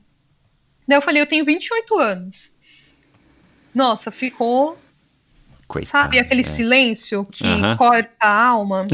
Ficou desse jeito. Coitado, você já tava tensa. Na hora que o cara dá uma dessa. Daí eu dei uma respirada assim. Daí ele falou: então, 28 anos é, para uma atleta começar uma carreira como atleta profissional é, é bem difícil, Uhum. é bem complicado. Né? Eu falei: poxa, mas eu gostaria muito de fazer um teste com o senhor, não teria essa possibilidade? Daí ele, com com a minha insistência, eu acho que eu fui muito insistente nesse dia, Aham. ele acabou cedendo. Ele Uhum. falou, tá ok, marcamos a- o dia. E O por que, local- que você insistiu? Se você estava morrendo de medo, você estava acanhada, você não acreditava no, no seu currículo, o que, que te fez acreditar? Porque você já pensou que, que, que isso foi o, o- enfim, uma das, uma das viradas na tua vida, né? foi a grande virada. Eu acredito até hoje que foi a grande virada essa insistência, né? Então, e por Sei que lá, que você, da onde que... que- você tirou essa coragem? Acho que mexeu com o meu ego. Poxa, Tá me chamando de 28 anos. velha, né? Ainda mais na véspera de fazer 30 anos, coitada. Na véspera não, Pois mas é. quase, né? é tipo isso. Eu acredito que foi, mas foi meio que impulsivo, sabe? Aham. Poxa, é, é, lógico que, que na hora eu simplesmente falo, insisti pelo fato de querer fazer o teste, mas com certeza ali, é, indiretamente, o seu instinto fala, não, não acredito, eu não vou poder fazer um teste porque eu tenho 28 anos, É, é. talvez instintivamente, Uhum, né, eu agi é, no impulso devido a isto. uhum, uhum. Então, pela minha insistência, acabamos marcando o dia. O local seria no Esporte Clube Pinheiros, na pista de atletismo. Aham. Acabei indo. Nesse dia tinham mais pessoas, né? Então, é, ali conheci o Cláudio, conheci algumas pessoas da sua equipe e realizamos o teste. aham. Nesse dia, o teste seria um teste de mil e um teste de 400. Uhum. Bom, eu não desconhecia o que seria um bom mil Claro. metros. aham. Não Você, tinha você já tinha corrido em pista? Não, não tinha corrida em pista. Uhum. Não tinha corrida em pista. E também não tinha consciência de que seria do que seria um bom 400. Claro, é. Né? Então, antes de sair da, da academia, é, o Paulo falou pra, virou para mim e falou: simplesmente vai lá, se divirta e faça o seu melhor. Faça o que você sabe. Simplesmente corra. Uhum. Sempre ele falava isso, né? Aham. E foi o que eu fiz. Né? Acabei correndo. Nesse dia deu. O mil deu 3 minutos e 6 segundos. Uau. E o 400, se eu não me engano.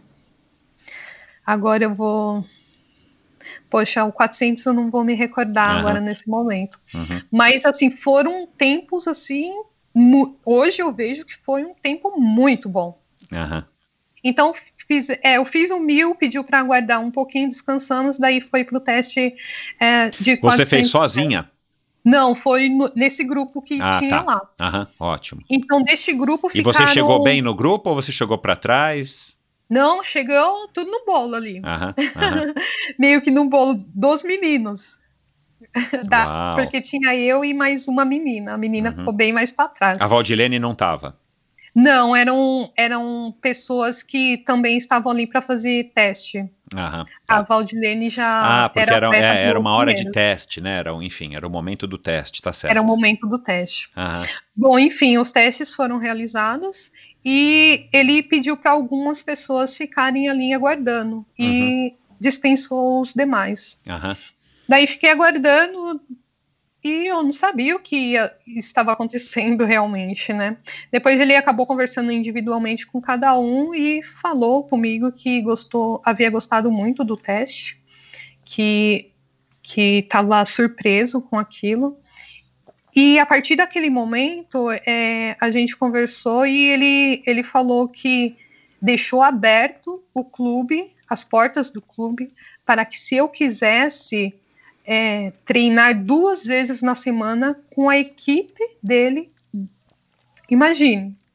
Eu praticamente flutuei ali, né? Aham. Porque ele me deu a possibilidade de, de estar treinando com a nata do atletismo Claro. duas vezes na semana, com a sua orientação no, no, no maior clube da América Latina. Claro. Eu não tinha toda essa dimensão do que seria. Uhum. Eu saí ali meio que, nossa, eu vou treinar aqui, mas daí conversando com o Paulo, conversando com a dona Sati, eu falei, eu não vou conseguir porque eles começam o treino por volta das oito e meia, este horário eu Ah, estou trabalhando, Pois é, pois é. né? Mas eu, para você ver como que as coisas acontecem, eu conversei com a dona da academia e ela falou, não, Andréia, vai, vai, não perca essa oportunidade. E realmente, ela me, me deixou aberta, me deixou essa janela é, nas duas vezes na semana, Uhum. para que eu pudesse sair do meu, dos meus afazeres, Uhum. ou seja, Eu ia para o estabelecimento, abria, ficava até por volta das 8 horas, saía de lá, ia para o Esporte Clube Pinheiros, treinava, retornava e continuava o, os meus afazeres como na academia. Uhum. Né? Então a gente E, e, para quem não sabe, né, você teve essa sorte, né? Porque o Mizuki é do lado do clube, do lado, é bem pertinho do Clube bem Pinheiros, né? perto. Sei lá, um quilômetro e meio, dois é quilômetros. bem perto, é, bem é. perto. É, aham. Então, para mim, assim, eu falei, nossa, Dona Sati tá sendo um, um anjo, né? Qual qual pessoa vai fazer isso pro entende? Exato. É, Foi, foi algo assim surpreendente. Uhum. Então eu comecei a, a treinar com a equipe durante um, um certo período ali, né? Quando antes dos três meses eu de treinamento com, com o pessoal já já era virada do ano, daí já estávamos em 2013, começou as competição, as competições e tinha o Pinheiros é, tinha como como calendário participar do, do aniversário da cidade de São Paulo. Aham. Então, o Cláudio ele falou se eu gostaria de estar fazendo essa prova também. Que é dia Normalmente- 25 de janeiro, né? Logo no, Isso. no comecinho do ano mesmo. Normalmente eu fazia essa prova, mas eu fazia a de 6K. Sempre estava no pódio, né? Me achava ali. Dessa vez eu iria estar ali saindo na frente com o pelotão principal no- de 10K. Aham. Na época, o meu melhor 10 eram por volta de 38, 38,5, mais ou menos. Uhum. Né? Um- Uma corrida é, oficial que eu havia feito é, em Santos. Então, era a minha margem que eu tinha. Uhum.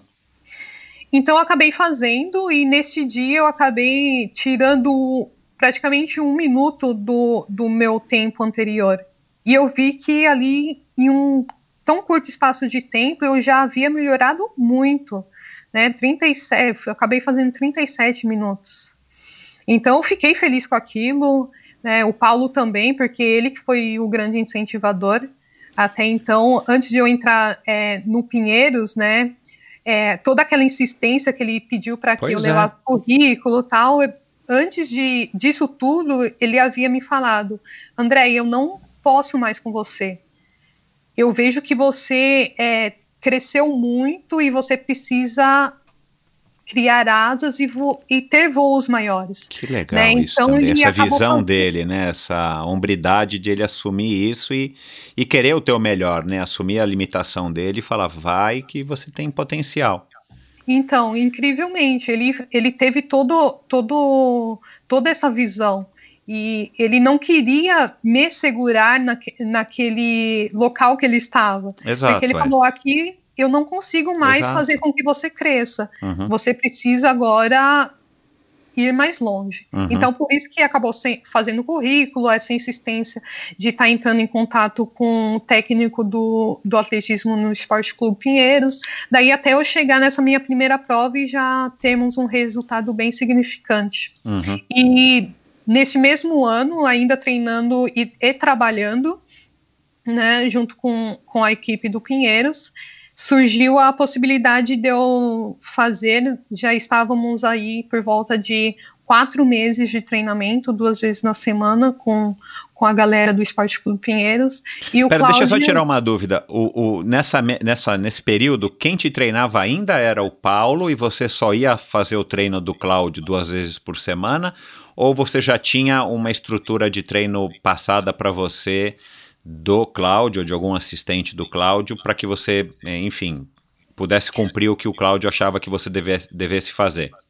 Não, aí a partir do momento que eu comecei a treinar é, no Pinheiros, o Ah, Cláudio que Tá, auxiliava. assumiu, é. Tá. assumiu. E Aham. daí na semana o, o, o Paulo ele me ajudava fazer os treinos na esteira, né? Uhum. Mas sempre com as orientações, a Entendi. planilha dada pelo, pelo E, e- e os teus treinos fora dos dois dias por semana no Clube Pinheiros eram só na esteira ou você já estava fazendo o mínimo possível na esteira? Qual, qual, qual foi a tua relação com a esteira ou até quando que ela durou? Então, continuei na esteira ainda porque eu não tinha tempo hábil. Né? Até então, eu, o intervalo que eu treinava no Pinheiros, eu deveria estar trabalhando. Pois né? é. Só me foi aberta esta janela para que eu pudesse estar lá. Mas os demais dias da semana continuou Trabalho como normal. antigamente. Trabalho Aham. normal e conseguia treinar de acordo com as possibilidades. Aham. As Tá. possibilidades de horário. Uhum. Né? E aí, Bom, nesses quatro meses, você estava falando, né? Quatro meses que você já estava ali no clube. Então, e surgiu a possibilidade de fazer uma prova de pista, que seria os 10, um 10 quilômetros. Em Piracicaba é uma prova muito tradicional e importante do calendário eh, nacional de atletismo, Aham. que é o brasileiro de fundo em pista. Legal. Aham. Então, o Cláudio me deu, me deu essa possibilidade de tá, estar fazendo junto com os atletas profissionais, que até então não era uma profissional, ainda era uma Isso, é, você aspirante tava- a profissional. É, é. Você já Estava num clube de elite, mas ainda você não estava entre a elite do, do clube. Correto. Então, neste dia, eu fui, é, fiz o meu aquecimento, né? E eu olhava para um lado, olhava para o outro, eu falei, nossa, daí eu comecei, né, quando eu entrei no Pinheiros, a tentar ver quem eram os atletas ali do mundo, né, do atletismo que estavam em alta. Uhum. E eu acabei observando que praticamente todos esses atletas estavam lá nesse dia. Uhum. No caso, Michele, Adriana, Sirlene, ahn, Tatiele, entre outros. Uhum. Bom, acabei entrando na prova, entrei no pelotão principal e acabei ficando, né? E aquilo ali, para mim, é, estava, obviamente, estava difícil, porque estava num ritmo é, bem alto, bem forte, mas eu acabei conseguindo ficar nesse pelotão principal. E nos últimos quilômetros, hum, eu já era quarta, quarta, mas eu não sabia. Eu, prin- é, eu me. Como que eu falo? Eu não sabia em qual posição eu estava, porque eu não, tinha essa noção quem está perto, quem está longe, se tem muita. Sabe? Essa Aham. noção que tenho hoje de, de correr em uma pista. Claro, é. Bom, enfim, eu acabei é, cruzando a linha de chegada, mas eu não sabia ao certo quantas voltas eu deveria dar para completar 10 quilômetros. Então, na última volta, eu vi só um sino, mas eu não sabia que era a última volta.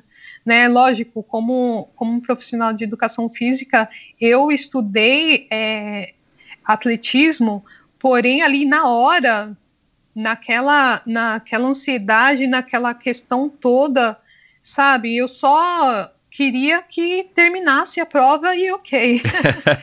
Não tinha toda essa noção. Claro. E eu me recordo que quando eu terminei a prova, ainda corri uns 50 metros e o Cláudio gritou, falou: Andréia, acabou, acabou. Daí eu dei uma respirada e falei: ai, graças a Deus. e, incrivelmente, eu acabei chegando em terceiro lugar. Uau. E assim, eu não acreditei, assim, falei, meu Deus, né, o que Uhum. está acontecendo? Mais uma vez subi no pódio ali ao lado de grandes atletas Uhum. e acabava de fazer a melhor marca da minha vida. Eu acabava de fazer 34 minutos e 30 segundos em um 10 mil de pista com disputando de frente a frente com as melhores atletas que o nosso país tem. Uhum. Depois que eu saí do, do pódio, o Cláudio me parabenizou pelo feito, é, conversamos, e neste momento ele olhou para mim e falou: Andréia, se você quiser, a partir de hoje você é a mais nova contratada do Esporte Clube Pinheiros. Eu lembro que eu dei uma respirada assim, fiquei muito feliz, obviamente, né, pelo, pelo convite, mas ao mesmo tempo me veio várias coisas na mente, assim, de incertezas, inseguranças, e eu pedi um tempo porque eu precisava conversar, né, no, no meu trabalho. Claro. Na época eu era casada, recém-casada, Aham. Precisava conversar com meu marido, Aham. então para ver o que realmente, o que realmente deveríamos fazer. Uhum. Mas né? nessa, né, nessa, nessa conversa, foi ali ainda na pista, no carro, e voltando para o carro? Onde é, onde é que foi essa conversa? Ou já foi. Foi na pista. Ah, na foi pista na ainda. pista. Foi na Quer dizer, pista. estava suando ainda ali da, da, da corrida, né? Você. é, mas ele chegou a falar é, de grana ou alguma condição para também usar como uma, um atrativo, afinal de contas, né? Se o cara te faz uma proposta para você é, correr profissionalmente, você tem que minimamente, para ponderar, saber quanto é que você vai ganhar para colocar na balança, né? Por mais que pudesse ser um sonho seu naquele momento. Então, ali no- naquele momento não, porque Aham. foi algo que meio que informal, então não tínhamos como Entendi. estar conversando é, em relação a, a Dinheiro. a dinheiro, Tá. né? Mas Tá. enfim, depois tivemos outras oportunidades, conversamos, Aham. aí eu acabei colocando na balança e tinha, é, na época ainda eu estava com a CISA Trading, Aham. né? Então foi meio que uma junção de tudo. Aham. O que aconteceu? Primeiramente, eu não realmente eu não pensei em termos de valores. Eu Aham. não saberia quanto eu iria ganhar no Pinheiros, mas eu me fechei da forma de que naquele momento era uma oportunidade que me estava surgindo, né? Não seria o quanto eu ganhasse, mas Ah, sim tá. o quanto eu estava disposto a continuar nesse sonho. Aham. Porque para mim acabou virando que, que um sonho estar dentro da elite do, do, do atletismo. Aham. Então eu voltei para casa, conversei com meu marido, ele sempre me apoiou muito, Uhum. não foi diferente dessa vez. Uhum. Ele falou: não, independente do que aconteça, eu trabalho, se acontecer alguma coisa, a gente segura as pontas aqui, Aham. mas Foi parceiro. siga o que o seu coração está te pedindo nesse momento. Peguei, fui, conversei com a dona Sati, expliquei as condições, falei com o Paulo, ele deu, lógico, deu total apoio, É. falou: não, larga tudo, vai, é a Eu hora imagino, agora. é, eu imagino. E com a dona Sati também não foi diferente. Incrivelmente, assim, a gente teve uma conversa é, maravilhosa, onde ela sempre, né, ela me ensinou, ensinou o que é a vida e, e nesse dia não foi diferente. Ela pegou e me falou assim que a gente na vida temos que se arrepender só daquilo que a gente não faz e que este era o momento de eu fazer e que se eu não Ótimo. fizesse, talvez daqui a alguns anos eu olharia para trás e ficaria pensando, poxa, Exato. se eu tivesse feito Pois é, aquilo, cara. É, como eu estaria hoje? é. É. Eu não vou carregar essa culpa na minha vida, entendeu? Porque eu sei que eu estou aqui hoje e estou dando o meu melhor. Uhum. Mas eu sei também que se eu tivesse ficado, eu nunca saberia que o meu, meu melhor é estar aqui. Uhum. Então foi isso que ela me passou. Uhum. E me deixou aberta a- as portas do Mizuki, falando assim, Andréia, vai, segue o seu coração, segue o seu sonho, e que se não der certo, a casa é sua, você pode voltar. Uhum. Então, assim, me deu um alívio, me deu Não, e uma segurança enorme, um conforto, né? demais, demais. E simplesmente eu agradeci e falei muito obrigada e realmente eu vou em busca disso tudo que Deus está me proporcionando neste momento. Uhum. E foi o que eu fiz, né? Acabei, acabei depois de nove anos numa mesma empresa, né? Galgando todos Caramba, os tudo degraus isso, é. Galgando todos os degraus, né, do qual eu havia falado, passei pela parte da faxina, parte de manutenções de escritório, recepcionista, parte da academia, então foram nove anos. Uhum. Eu considero todos eles uma grande família e principalmente assim nas minhas competições importantes assim antes de sempre quando dá antes que eu viaje antes de eu fazer alguma coisa eu sempre vou lá para dar um abraço assim para recarregar as minhas energias até Que hoje legal, que né? legal. então são pessoas assim excepcionais que são pessoas que eu carrego para minha vida realmente Uhum. E a mudança palpável mesmo, a mudança prática a partir do momento que você acertou né, o seu contrato com o clube, é, na, na questão da rotina dos treinos, você passar a dormir né, um pouquinho mais, você tem que treinar, eu imagino que em dois períodos, tem que fazer complemento com musculação, tem que prestar atenção na tua alimentação. O que, que foi o maior impacto dessa, dessa transição de uma atleta é, super boa, mas não ainda profissional, mas já num nível né, super alto, para uma atleta de fato profissional representando o, o Esporte Clube Pinheiros? Então, é, para mim foi bem difícil, bem complicado, porque é, cronologicamente, na época, é, eu tinha uma idade avançada, porém, fisicamente, eu era muito nova em termos de treinamento. Exato. É. Então, querendo ou não, o corpo sofreu muito, muitas dores. Acabei não tendo no início lesões graves, mas tive que parar algum, alguns treinamentos assim para dar o corpo poder dar uma respirada, porque foi bem difícil esse esse início, porque realmente foi um choque para o corpo. Os treinos de eu saí ali é, de uma atleta amadora para um nível profissional, os treinos são completamente diferentes. Então, mesmo eu tendo 100% do tempo dedicado ao trabalho de, de correr ali, é, o corpo ele não conseguia assimilar tudo isso. Mesmo tendo um tempo maior de descanso, o desgaste também era, era maior. Claro, então, então. a conta não fechava.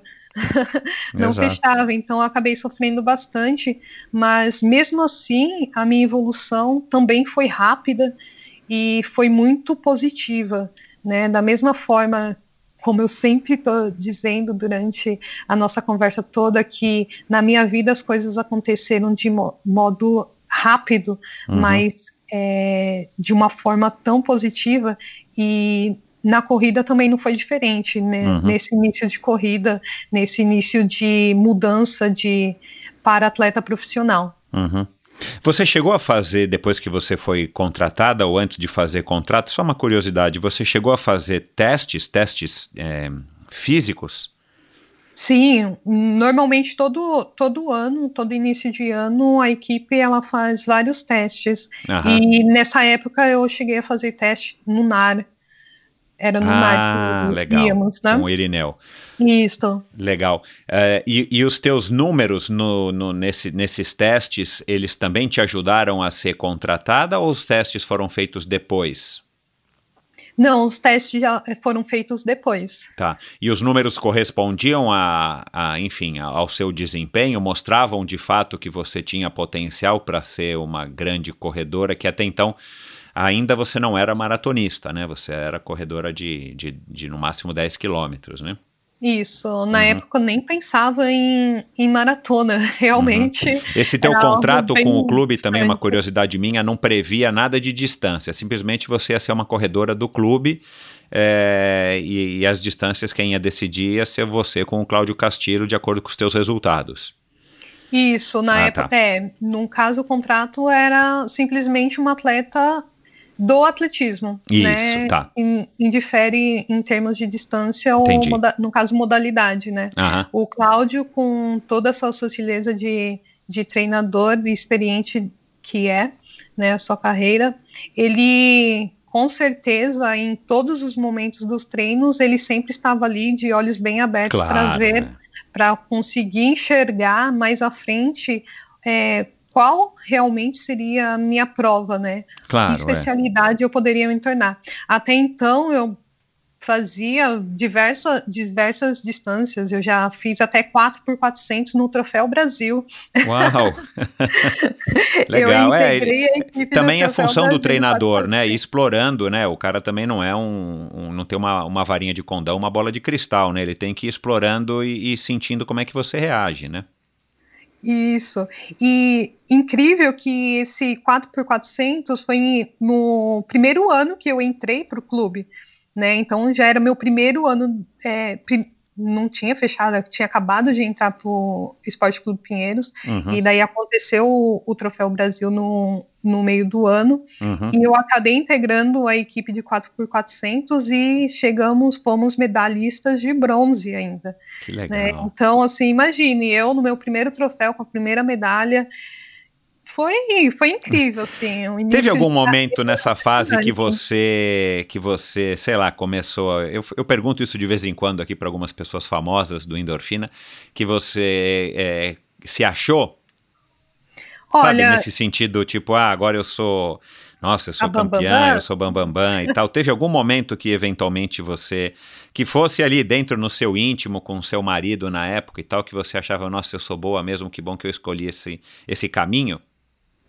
Não, em nenhum momento, Não? assim, em nenhum momento me passou isso em mente. Eu acho que nem hoje, porque porque a corrida é algo tão natural assim, tão é, como eu posso falar, que vem em minha vida de uma forma natural também, que eu nem posso me achar ou me gabar. Uhum. né? As pessoas, assim, às vezes é, falam, poxa, Andréia, você tem que se achar mais, né? Olha onde você chegou em tão pouco tempo, né? Olha os seus resultados, né? Normalmente familiares, né? Aham, Nossa, você é muito famosa. aham. Eu não me acho tudo isso. Eu sou uma pessoa normal que estou fazendo meu trabalho da melhor forma porque eu amo fazer o que eu faço Uhum. entendeu? Então, assim, acho que os resultados eles aparecem, mas de acordo com aquilo que você acredita Exato. de bom que você está fazendo. Eu não Uhum. estou fazendo para mostrar para alguém que eu sou a melhor. Exato, exato. Né? Eu, eu quero mostrar para mim mesma que eu posso estar melhor do que eu fui ontem. Uhum. Então, assim, essa é a minha é, a grande percepção de, de visão desse mundo de atletismo, né? Uhum. Estar bem comigo mesmo não é ganhar do outro, mas Uhum. ganhar todos os dias de mim mesma. Uhum.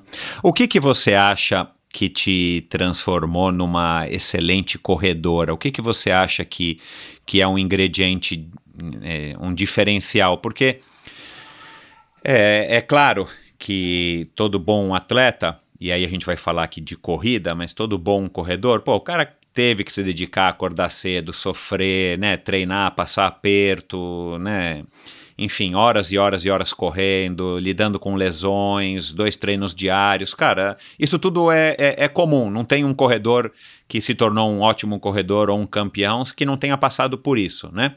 Em maior ou menor grau, por mais ou menos tempo. Mas o que, que você acha que é, fez você é, se diferenciar das, das outras corredoras nas mesmas condições de você para você se tornar uma, uma maratonista e depois tão boa?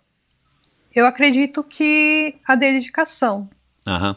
Acho que desde ali da fase da minha primeira fase, né, de criança até hoje, acho que a dedicação ela está junto a mim em todos os momentos. Uhum. Assim, todas as coisas que eu almejo fazer, eu eu não tento, mas eu sempre levo comigo que eu devo fazer da melhor forma possível. Uhum. né? Então, porque eu não sou uma talentosa, sabe? Eu não, não nasci, eu, eu acho assim que tem pessoas que nascem com aquele dom, né, de correr e se destacam muito bem, hum, mal precisam treinar e Uhum. estão super, é, têm uns resultados incríveis.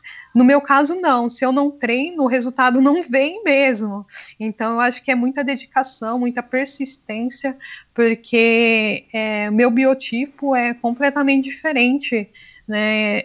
Eu não, eu tive que modulá-lo no decorrer dos anos. Uhum. Então, No Assim aspecto que do, do, do peso da tua massa da tua massa é, magra o que da tua constituição óssea no caso, assim, é, normalmente os profissionais de ponta eles iniciam cedo, então ele tem toda uma memória, né, Ah, muscular. Então eles vão crescendo com isso e Uhum. vão evoluindo cada vez mais. No meu caso, eu não tive isso. Eu não Uhum. tive o tempo, Uhum. né? Então é como o Cláudio fala, fala, é agora ou agora. Né? Então, assim, quando eu ingressei na maratona, era aquele momento, eu não tinha mais tempo, eu Uhum. não tenho tempo. A Uhum. idade está chegando, é cronológica, mas mesmo assim, eu não tenho tempo de, de esperar, entendeu? Uhum. Meu tempo é agora. Tudo Uhum. que eu tenho que fazer é neste momento. é, é. Então, é, é como eu falo, né? Aquela frase: onde você está? Eu tô aqui. Mas que horas são? A hora é agora. e o que você é. Eu sou este momento. Então, para mim, eu tenho que viver é, dessa forma. É tudo muito intenso. Então, é, eu não tenho que parar a pensar. Tenho, sei lá, mais 10 anos de carreira. Eu sei que eu não tenho isso. Aham. Então, eu tenho que aproveitar cada momento como se fosse único. E é o Claro. que eu estou fazendo, Uhum. sabe? Então, eu acho que por isso que está dando tão certo. Uhum. E graças a Deus, assim, em um curto espaço de tempo como atleta profissional, eu consegui chegar, né? Como você falou, não é me achando, jamais é, pensaria dessa forma, mas é, as pessoas falam, mas você tem que se achar mesmo. Porque olha onde você chegou, Aham. onde muitos gostariam de chegar. Você é uma atleta pan-americana, está almejando agora os Jogos Olímpicos. Aham. Então, de uma forma ou outra, em um curto espaço de tempo, eu consegui é, coisas que muitos atletas que têm muito mais tempo do que eu na profissão não conseguiram chegar, infelizmente. Uhum. Você. Aquela sensação que te fez é, voltar os olhos para a corrida quando você venceu a sua primeira corrida, é, Casa Verde, né? Que você falou. Isso. Quando você venceu a sua primeira corrida, aquela sensação do, do pódio, de você olhar né, do lugar mais alto ali do ambiente, você olhar e tá todo mundo te aplaudindo, mesmo sem te conhecer, por conta de um mérito, enfim, é, que, que, que você acabou de conquistar. É, essa sensação você já conseguiu repetir, é, repetir no sentido não de vencer, mas aquela emoção você já conseguiu repetir e sentir aquilo lá diversas vezes? Diversas vezes. E continua sendo uma, uma sensação gostosa, uma delícia sentir aquilo. Demais, assim, é, é o que me move. É Aham. o que é, faz com que eu tenha certeza que tudo está valendo a pena e que eu tenho que, sim, continuar. Uhum, para poder ter e sentir essas sensações tão incríveis. uhum, uhum. E ao mesmo tempo você não, você não se acha, né? Isso é meio, isso é meio me, me, me soa um pouco, um pouco é, é, antagônico, né? Um contraponto, porque você quer, você gosta de curtir ali aquele momento de que as pessoas estão te aplaudindo e te reconhecendo como uma campeã, mas ao mesmo tempo você não se acha uma, uma enfim, vo- você talvez não se ache tanto, né? Essa campeã. Como é que você explica isso? Ou no Então, fundo, para você mesmo, você sabe que você é boa, que você é campeã, você simplesmente não gosta de ficar externando isso, até porque também tem uma coisa, né, Andréia, que a gente aprende, né? A gente só é tão bom quanto o nosso último resultado, né? Porque você pode ter ganhado ontem é, uma medalha olímpica e amanhã você pode fazer a pior prova da sua vida. A gente sabe que a vida de atleta é assim, né? isso é verdade. Então, é, as coisas, elas. Passou um carro. As coisas, elas mudam um pouquinho. Naquele primeiro momento, naquela primeira prova, eu subindo no pódio, vendo toda aquela aglo- aglomeração, é, aquele incentivo, né, que eu te falei, é, ficou marcado. Mas hoje em dia, essa mesma emoção, essa, essa toda essa aquela transmissão de sentimentos bons, eu consigo não só subindo no pódio, mas a cada momento que eu simplesmente cruzo a linha de chegada. Uhum. Para mim já é uma vitória estar cruzando aquela linha de chegada, essa sensação gostosa, porque Uhum. em todo o momento, principalmente, principalmente as corridas aqui a nível nacional, independente da colocação que eu chegue, Uhum. tem alguém do meu lado me incentivando, me motivando, me dando os parabéns. Então aquela aquela lembrança ela volta como se fosse é, aquele momento, entendeu? Aham. Então independente de eu estar lá em primeiro lugar ou lá embaixo assistindo quem está lá no pódio, essa sensação, esse carinho, essa esse conforto que os torcedores, no caso, o público que está acompanhando a corrida tem para comigo é incrível. Isso acho que vale muito mais, talvez, do que você estar lá em cima de um pódio, entendeu? Aham. Ah, do ponto de vista do ponto de vista é, atlético, né, físico, é, como atleta, você hoje está em que fase do teu da tua, claro, tirando essa questão do covid e tudo mais, né, do confinamento, essas dificuldades de treinar e tal, ah, em que fase que você tá? Você tá, tá buscando a, a vaga para os Jogos Olímpicos. Como é que ficou essa história de Tóquio 21? Eu nem, nem, nem fui atrás de, de ver, a gente parou, né, por conta do Covid, aí de também muita informação do Covid, a gente acabou esquecendo um pouco disso. Você está buscando melhorar o seu tempo na maratona? Você está querendo ainda se classificar agora para Tóquio 21? Já existe alguma, nor- alguma normativa do Comitê Olímpico Internacional e do, e do Comitê Olímpico Brasileiro? Como é que você está hoje como atleta? Então, é, o mundo parou, né? Aham. Como todos sabem, o mundo parou, as competições é, foram todas canceladas. Eu tinha o Mundial de Meia na Polônia agora. Eu e a Valdilene estamos é, qualificadas para fazer, porém também foi cancelado. Seria a minha prima- primeira prova do ano. E Hanover seria a maratona do qual eu estaria é, tentando a qualificação para os Jogos de Tóquio. Mas então, de acordo com tudo que o mundo está passando, não foi possível. Uhum. Mas mesmo assim, mesmo dentro de, de toda a dificuldade que, que eu, como atleta, e com certeza todos os outros atletas estão passando, a gente tenta de uma forma que seja saudável, né, manter pelo menos a qualidade é, física, é, fazer o, o que há no momento para ser feito. Aham. O meu treino foi reduzido praticamente 50% do que eu estava fazendo.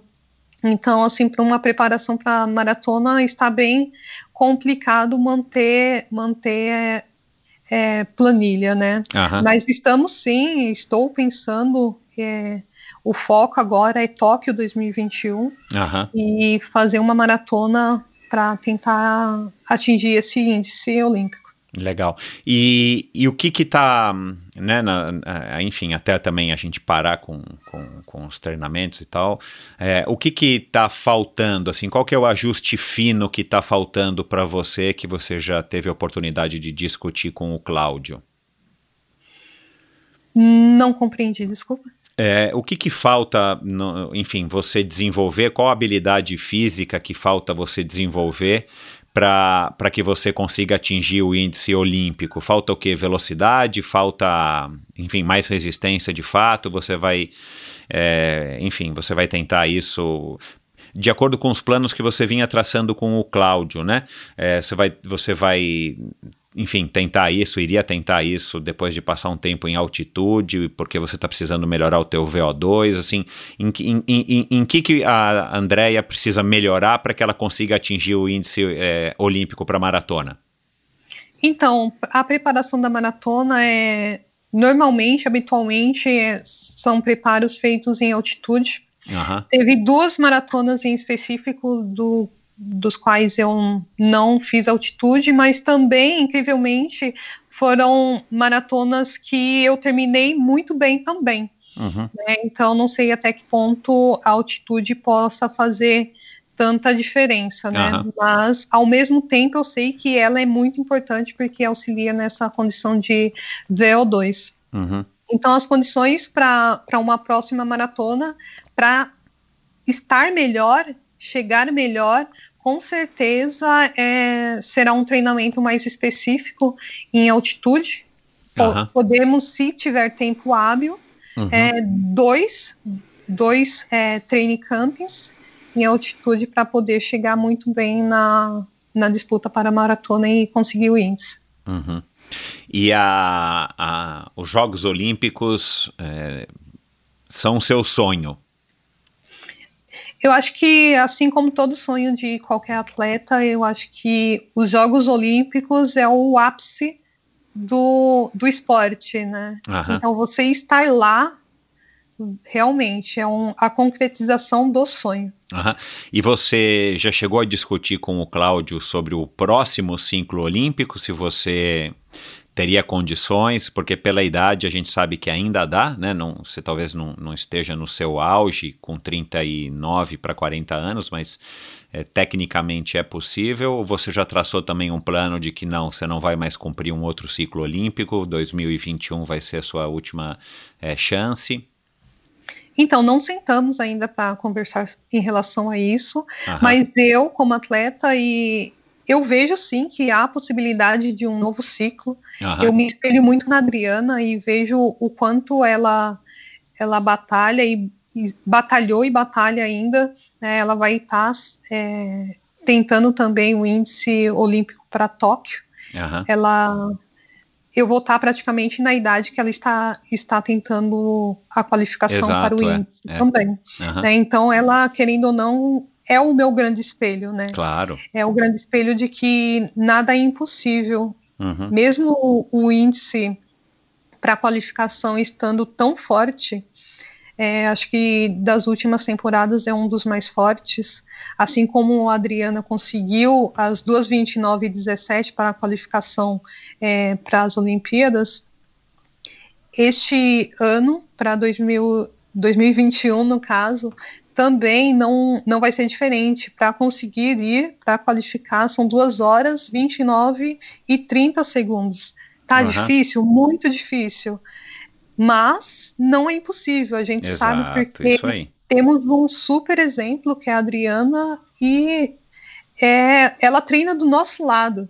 Uhum. Então, qual o melhor exemplo que eu possa ter? Pois é. Pois é. Aliás, o... conversei isso com alguém outro dia, não sei se foi aqui num, num bate-papo no Endorfina, mas a atmosfera do Clube Pinheiros, é, e eu tenho também o privilégio de, de treinar lá ainda hoje, mas assim, a atmosfera do Clube Pinheiros é muito favorável porque além da estrutura física, né, o, o clube de fato é um esporte clube, né, um, um clube que respira esporte. Então, você vê, eu estava andando ali, indo para a piscina, encontro com você, encontro com a Adriana, aí você cruza com o, o, o César Cielo no vestiário, né? Você vai para o lado das quadras, você encontra jogadores de handball, de basquete. Então, assim, também te favorece o fato de você estar no clube. Você tem todo o que um, um atleta brasileiro pode ter no Brasil de estrutura para que você possa desempenhar o seu máximo. E você está ainda é, treinando ao lado da Adriana, né?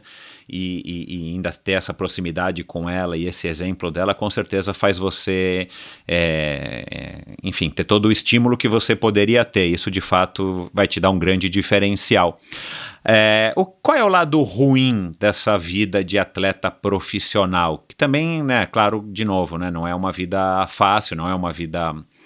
É, eu até imagino, né? Deixa eu te perguntar isso aqui antes, dessa tua transição, dessa tua vida maluca que você tinha de Mizuki, correndo, se dedicando, é, é, enfim, né?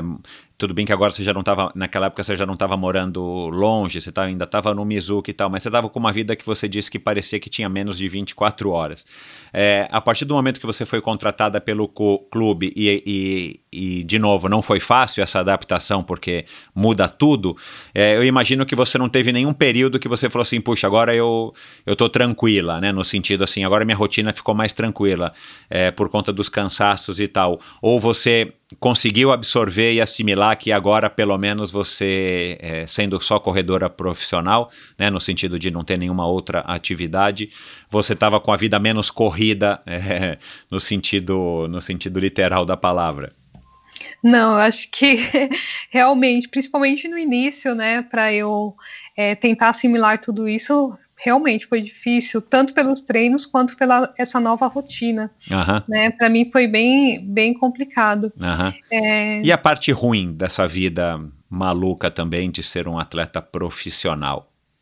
Então, a parte ruim é que você tem que abdicar de muitas coisas que você realmente ama para poder correr em busca dos seus objetivos, né? No caso, principalmente família, né? Então você fica, principalmente é, maratonista, né? Maratonista ele ele faz muito trabalhos em altitude, então muito tempo distante de casa, uhum. distante da família. Então acho que essa parte é a mais dura realmente. Uhum. É o que eu falei ali, principalmente quando encerrou os Jogos Pan-Americanos, onde o repórter me perguntou, né? Porque eu estava chorando muito e ele me perguntou é, qual o motivo daquela grande emoção.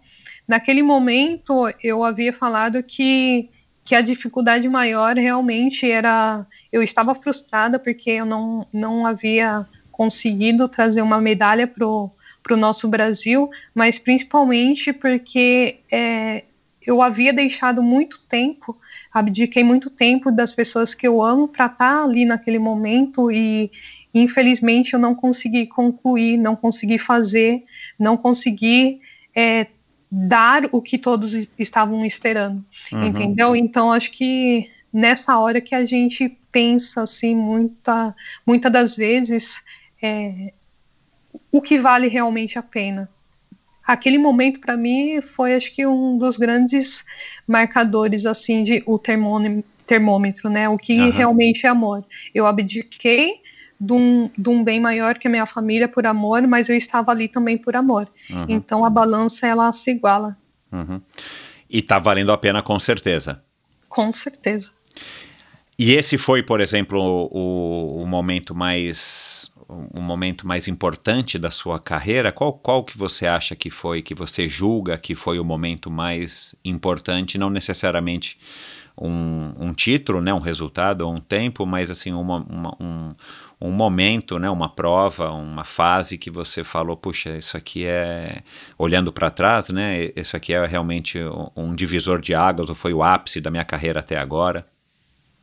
Então, acho que com certeza, lógico que a maratona pan-americana ela era um sonho a, a, que eu estava perseguindo, né?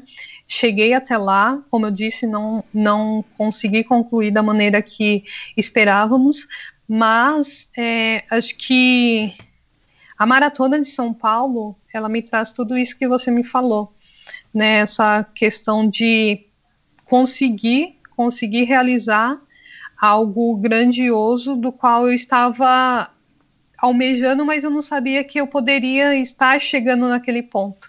Uhum. Né? Então, eu me recordo que na maratona de São Paulo, nessa maratona em específico, não foi feito um treinamento em altitude. Uhum. A maratona de São Paulo, ela foi o treinamento todo aqui, toda em território nacional. Uhum. Isso foi muito bom porque o, os trajetos que ocorrem na maratona de São Paulo foram, a grande parte ali é dentro da USP, né? Então uhum. é exatamente onde. Onde você treina, o teu quintal. Onde eu treino. Então estávamos em casa.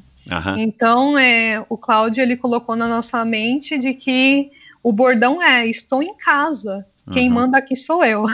Isso.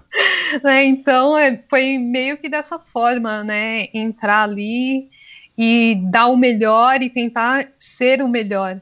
Uhum. Mas, assim, eu acabei me surpreendendo porque realmente, eu, em primeiro lugar, eu queria estar no pódio. Uhum. Eu tinha certeza que eu estaria no pódio nesse dia. Uhum. Não sei porquê, mas eu acordei com essa sensação, essa certeza de que eu estaria no pódio. Uhum. Até então, a bandeira que eu, eu carrego no final é do meu amigo Cícero, ah, ele estava lá assistindo e antes é, da largada da prova, eu estava me aquecendo, ele apareceu para me dar boa prova e estava com a bandeira.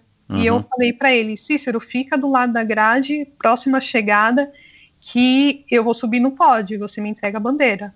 Ou, independente do que acontecer, eu vou levar essa bandeira comigo. Ah, legal. Já estava pré-combinado. pré-combinado. E, e, graças a Deus é, saiu um resultado é, excelente após oito anos, né? Que o Brasil não subia ao pódio num, num feminino. Uhum. Eu consegui quebrar essa hegemonia e eu acho que foram um dos grandes marcadores da minha carreira. Uhum. Porque... Aquela a, a, a, sensação, aquela memória da sensação de estar ali no topo do, no topo do, do pódio, né, no lugar mais alto ali, é, da prova da Casa Verde veio à tona de novo, só que claro, né, numa prova de dimensões infinitamente maiores. Sim, isso é verdade. Principalmente ali na essa sensação eu senti principalmente ali na reta final, na, quando eu consegue ver o pórtico de chegada, até mais do que quando eu estava em cima do pódio. Acredita? Ah, Porque aqui aquela emoção final parecia é. que todas as pessoas estavam realmente te empurrando para a grande chegada. Uhum. Então aquela sensação é, de, de coração batendo mais forte do que realmente é você, a força que você fez durante a prova era impressionante, né? Uhum. A torcida a gente só tem que agradecer. É muito, muito gratificante e gostoso correr em solo nacional. Uhum. É, Como é que você faz para para reverter, né? Eu imagino que mesmo numa maratona, né, que você venceu, você não saiu vencendo do começo ao fim, muito menos com a cabeça de que você venceria. Você sabia que você ia ter um resultado bom, claro, você estava confiante. Você treinou para aquilo, né? Mas foi o que você disse. Eu vou chegar no pódio em algum momento, é, em, em alguma altura do pódio mas é, durante uma maratona dá tempo de você ter vários altos e baixos na competição, né? Seja por, problemas próprios que você está sentindo, né? Ou uma dorzinha, ou uma dificuldade de manter um ritmo, ou porque você se surpreende com o ritmo das suas competidoras. Mas em, mesmo que não for, que, não, que, não, que isso não tenha acontecido exatamente assim nessa prova de, de São Paulo, mas com certeza você já passou por momentos é, de, de mesmo se de desacreditar durante uma competição, momentos de baixa. Como é que você consegue superar esses momentos e revertê-los? Existe algum truque? Você trabalha isso com um psicólogo?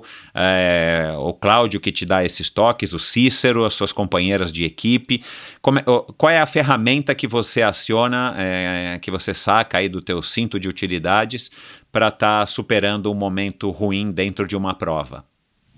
Eu acho que, principalmente na maratona, a cabeça ela manda muito mais do que o corpo, né? É.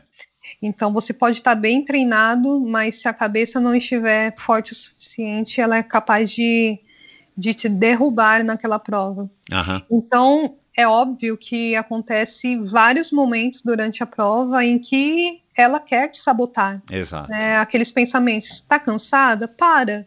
É, o que, que você tá está fazendo aí? Está doendo? Para, né? Vai passar. Uhum. Então, neste momento que a gente tem que tentar é, tirar todos esses pensamentos de alguma forma, né? Pensando é, no que seja no ritmo, pensando que é, qual a distância ainda que eu tenha a percorrer, mudando completamente o foco, uhum. prestando mais atenção no seu corpo, na sua respiração, né, na sua passada. Uhum. Então, tirar o foco de, desses momentos ruins nos pensamentos para o seu corpo, pelo menos eu, Andréa, eu, eu vejo que eu consigo melhorar um pouco Lógico que essa sensação de pensamentos, esses pensamentos é inato, ele vai e volta. Então, a todo momento a gente tem que estar tá, é, criando as alternativas para tentar é, dispersá-los. Uhum. Né? Mas não é fácil, não é fácil, principalmente em algumas provas que eu já, já fiz que meu corpo, meu, minha cabeça já, já estava nesses pensamentos e você passar por pessoas que estão caídas no chão, estão passando mal, então é, aquele pensamento de, de negativo acaba piorando, né, uhum. elevando, e você tem que criar novas alternativas para poder sair daquela, daquela margem para não acabar prejudicando a, na sua corrida também. Uhum. E, e, nessa tua carreira aí, que já dura sete anos, né, como exclusivamente atleta profissional, pelo clube, né? Você também logo depois assinou um contrato com a ASICS, né? Que também te dá um suporte bacana, né? Uma marca que investe de fato no, no atletismo brasileiro. Você teve algum momento de grande dificuldade que você pensou em, em, largar tudo e falar, cara, deixa eu seguir aqui minha vida, deixa eu voltar para o Mizuki, deixa eu, é, enfim, deixa eu exercer o meu trabalho aí como professora de educação física ou treinadora, não sei. É, já teve, já passou por um momento assim tão ruim a ponto de você chegar e, e pensar em desistir, em largar? Olha, bem sincera, uma vez, é, uma vez na, em toda a minha carreira, uhum. que realmente eu tive vontade de jogar tudo pro alto uhum. e, e largar assim e tentar ter uma vida entre aspas normal. Normal. Né? foi logo no começo, logo no começo não, foi logo no começo de minha carreira como maratonista, no uhum. caso. É, eu estava tentando o índice olímpico para os Jogos do Rio de Janeiro, uhum. então, e, e acabou sendo a minha primeira maratona da vida e a tentativa do meu primeiro índice olímpico. Uhum. Não, não que seja uma pressão tudo isso, né, porque era algo que eu queria muito, eu treinei muito para isso e eu acredito que foi uma das temporadas, das melhores temporadas que eu havia feito na minha vida. Uhum. Eu treinei, fiz o treinamento todinho com a Adriana é, em Paipa, na Colômbia, Uhum. mas faltando aproximadamente umas duas semanas para retornar para o Brasil e duas semanas para fazer minha prova em Hamburgo, na Alemanha, é, eu acabei é, tendo uma lesão. Então aquilo meio que me desconcentrou total, geral. Mas o Cláudio, como bom técnico, é um excelente psicólogo. Ele que sempre me levantou em todos os momentos que eu estava ruim para que eu pudesse é, acreditar que estava valendo a pena tudo aquilo que eu tinha passado e faltava muito pouco para a minha estreia, né? Então eu acabei concluindo os treinos, fui para a Alemanha para fazer a prova. E eu estava lá, eu nunca imaginei um dia é, me tornar maratonista, né? E no caso muito menos chegar onde eu cheguei. Eu estava na Europa, minha primeira vez. Uhum. Então eu falei, não, eu cheguei aqui e não vai ser agora que eu vou desistir. Eu vou concluir essa prova. Eu estava com muita dor, né? Já é, antes de ir eu estava muito para baixo, já é, desacreditada de que talvez eu conseguiria o índice, mas quando eu entrei na prova eu falei, não, eu vou conseguir esse índice e fui em busca dele. Mas no decorrer da prova não consegui é, manter o ritmo proposto após o quilômetro 21. Uhum. Ca- acabou caindo muito, eu comecei a sentir muita dor e eu via que, que o tempo só aumentava e eu comecei a fazer as contas do quanto que eu estava para poder chegar nesse índice. Na época, é, o índice era 2,45, mas já tinham duas atletas com índice, e com certeza a Adriana, naquela prova, ela conseguiria é, voltar a ser a, a líder do ranking nacional e, consequentemente, iria para as Olimpíadas do Rio. Uhum. Então, eu estava na briga pela terceira vaga. Então, eu teria que fazer um- uma prova abaixo das 2 horas e, e 38. E quando, a partir do quilômetro 21 para o 30, eu comecei a sentir muitos desconfortos e foi aí que eu vi que o meu tempo estava caindo. Comecei a fazer as contas para ver se realmente eu conseguiria chegar é, a tempo e vi que realmente o, o sonho do índice olímpico, o sonho de estar nos Jogos do, do Rio de Janeiro estava escorrendo pelas minhas mãos, literalmente. Uhum. E cheguei no quilômetro 35 já muito mal, vi que o índice já não estava comigo e mudei a rota do meu pensamento em querer realmente, simplesmente chegar e concluir aquela prova. Uhum. Ah, Eu falei, não, agora é questão de honra, questão de honra conseguir cruzar aquela linha de chegada. E como era a minha primeira maratona, eu não tinha postos de hidratação especial, assim como os outros atletas possuem. Entendi. Então, é, eu tinha em dados momentos da prova alguns amigos que me entregavam água. E um desses amigos me entregou a água no quilômetro 35 e ele pegou, entregou a água e viu que eu já estava muito ruim, assim. E daí ele perguntou se, se eu estava bem.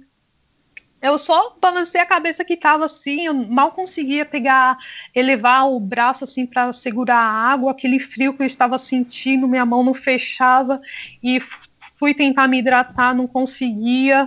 Falei, não, agora eu tenho que só chegar. Acabei chegando, né, bem frustrada, então toda aquela frustração é, é decorrente de uma meta que você não alcançou. Saí muito chateada. O Cláudio, que o fale, ele que teve muito trabalho depois para Ele que teve que aguentar, é? ele que teve muito trabalho para tentar é, reorganizar a- as caixinhas aqui dentro da minha cabeça, né? Porque realmente foi muito, foi um ano muito difícil, Aham. né? Quando você fala que é, se em algum dado momento eu pensei em parar, então não somente por essa prova, eu não, tem, não pensei em parar realmente por essa prova. Aham. Foi pelo ano de 2016 onde é, eu acho que a vida me deu uma rasteira. Tanto nessa prova, onde é, foi o ano que eu te falei que eu treinei muito bem, estava é, muito confiante de que conseguiria alcançar esse índice e não consegui, Uhum, foi a primeira rasteira. uhum, A segunda rasteira foi, foi que, como eu havia falado, a CISA Trend, ela era uma apoiadora que depois que eu me tornei profissional, ela passou a me patrocinar. uhum, Então eu ganhava um X durante um mês de patrocínio. aham, Então, como eu não havia conseguido é, conquistar o índice olímpico naquela prova e era uma das nossas metas eu estar nas Olimpíadas para também poder representá-los, é, a gente acabou cortando os, os vínculos. ah, né? tá. Então, neste mesmo ano, eu perdi, perdi o, o patrocínio da CISA. E também neste mesmo ano, é, eu me divorciei. Meu Deus do céu. Então- Bom, ainda bem que foi tudo num ano só. Deleta 2016 da tua carreira, da tua vida, né? Então foi tudo muito junto. Uhum. Então, sabe quando você pensa, para, eu falei, nossa, onde que eu errei? Exato. É. Né? Eu errei como atleta, eu errei como pessoa, Uhum, eu errei, eu errei como mulher, eu errei como esposa. É, onde está o meu erro? uhum, Então eu pensei assim, realmente em largar tudo e tentar o pensamento da gente, né? Tentar consertar algo que que que não tinha mais conserto. Passou, né? Era uma Uhum. fase onde realmente a gente deveria passar e não tinha outra forma a não ser dessa dessa forma que estava acontecendo, né?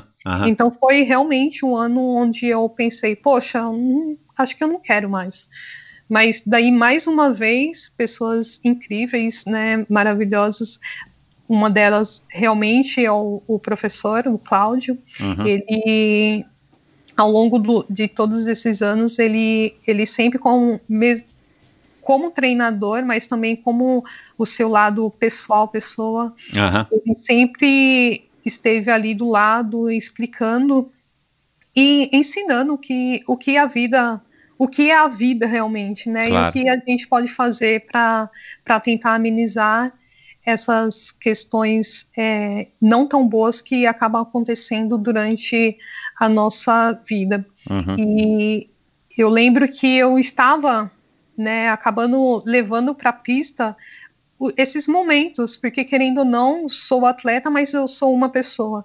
Então, toda essa frustração de não ter conseguido, toda essa decepção por ter acabado algo que é, eu tinha um bom tempo, pela decepção do, do relacionamento, eu acabei levando para a pista e estava, querendo ou não, prejudicando prejudicando o, o rendimento. uhum. Daí foi aí que ele observou, a gente conversou, me deu vários conselhos e eu consegui assimilar o que realmente seria bom para mim e que realmente não estava sendo nada bom e nada produtivo eu ter que levar as- os meus problemas para dentro da pista e, e me perder, né, em termos de evolução naquele momento. Uhum. Então eu acabei dando um reset Ah, é, é. em 2017 para renovar tudo que eu almejava buscar, né? Uhum. Daí em 2017, para começar assim, para renovar, para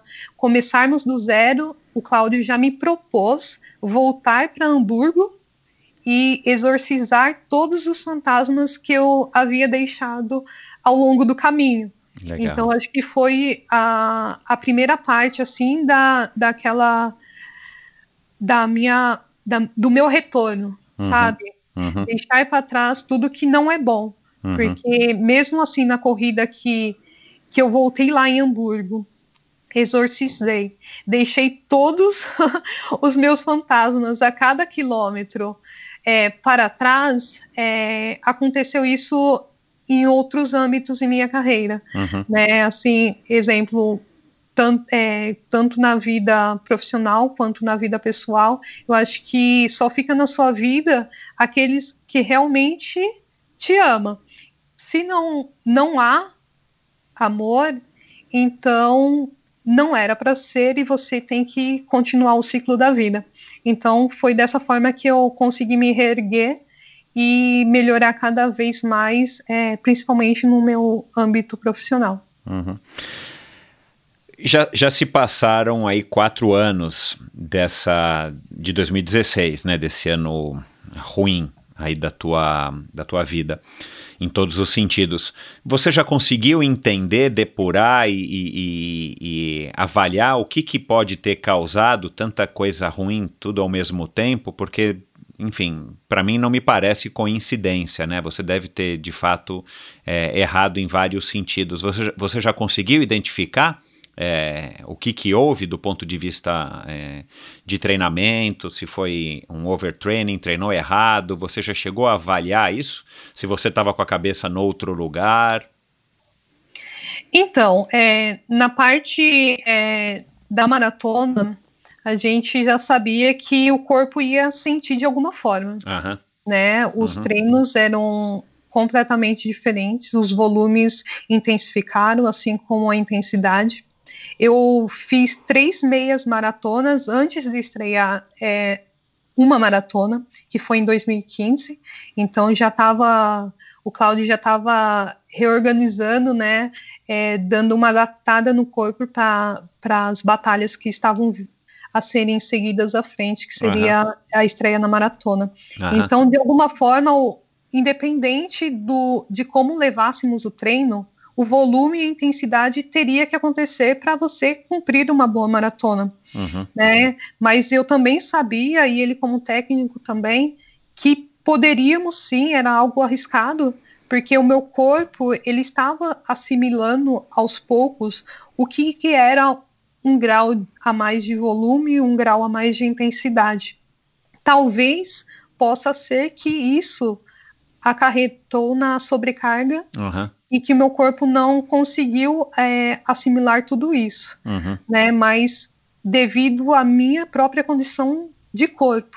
Uhum. Porque se é um atleta com mais tempo de carreira, com certeza é um treino do qual ele vai estar tá fazendo e, consequentemente, vai, vai entrar na maratona muito bem. Uhum. E isso, os resultados é, que comprovam, porque nas demais maratonas gradualmente é, eu evoluí em todas. Então, a primeira maratona em Hamburgo, 2016, foi, como eu havia dito, não foi um bom ano. Mesmo assim, eu fechei em 2 horas e 50.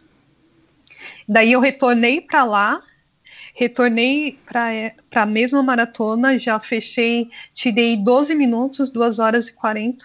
Uau. E nas outras maratonas, é, em 2017 eu fiz uma outra, eu tenho oito maratonas. Em 2017 eu fiz em Buenos Aires. Buenos Aires eu me consagrei campeã ibero-americana. Essa prova é uma prova interessante porque é, o Bruninho, ele foi como meu coelho. Ah, que legal! Ele não falou isso aqui. o Bruninho era o meu, meu coelho. Então, a gente treinou, é, treinamos juntos ele foi lá com, com não com uma obrigação, qual que é a, palavra certa? Com a missão. com a missão, isso mesmo. Uhum. Ele foi com a missão de estar de tá me auxiliando e estar lado a lado durante a prova, né? Uhum. Tá certo que não fez isso, né? Porque estava muito ansioso quando deu 21, ó, já foi-se embora. Uhum. eu fui encontrar ele lá por quilômetro 35. Uhum. Mas foi uma prova interessante porque eu, eu, mesmo eu me consagrando campeã, eu fui quarta na geral e campeã ibero-americana. Ibero é, eu não estava satisfeita pelo tempo, porque eu havia treinado melhor do que, do que o tempo que eu acabei fazendo. Que foi 2,39 e 19. Isso, 2,39,19. É, é engraçado isso porque eu cheguei, eu tava meio que frustrada, era uma sensação que eu nunca tinha sentido assim, uhum. sabe? Eu tinha sentido algo na primeira maratona, mas era completamente diferente do que aquilo que eu estava sentindo naquele momento, uhum. né? Mas é, o Cláudio, mais uma vez, ele conseguiu me mostrar que que nem sempre as coisas acontecem da maneira que a gente deseja uhum. né? E que eu deveria, naquele momento, simplesmente agradecer e comemorar o feito.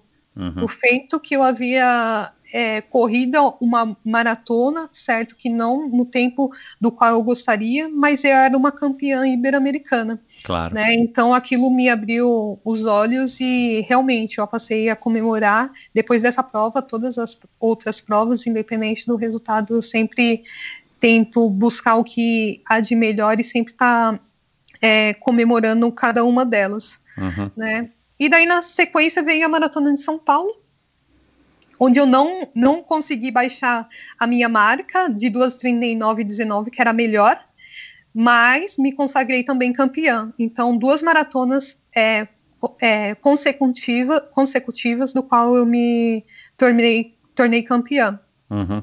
E daí as demais eu todas eu consegui é, baixar. Daí eu fui para maratona de Frankfurt para tentar o índice para os Jogos Pan-Americanos. Lá eu fiz 2 horas, 34 e 56. Uhum. Então, 2, 3, 4, 5, 6. Então, legal, É né? um bom número, né? Pô, você não jogou na, na Mega Sena, né? Não, olha, posso, posso jogar mais ainda, hein? Joga, joga lá. 2, 34, 56, 23, 47, 6 e aí vai.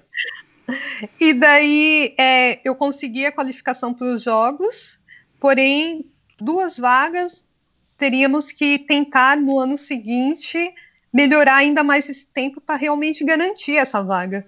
Né? Então eu fui para Nagoya, onde abaixei um segundo do, desse meu melhor tempo, mas é o melhor tempo, né? Exato, é. é. 2,34 Horas, e é. 55. Exato, é.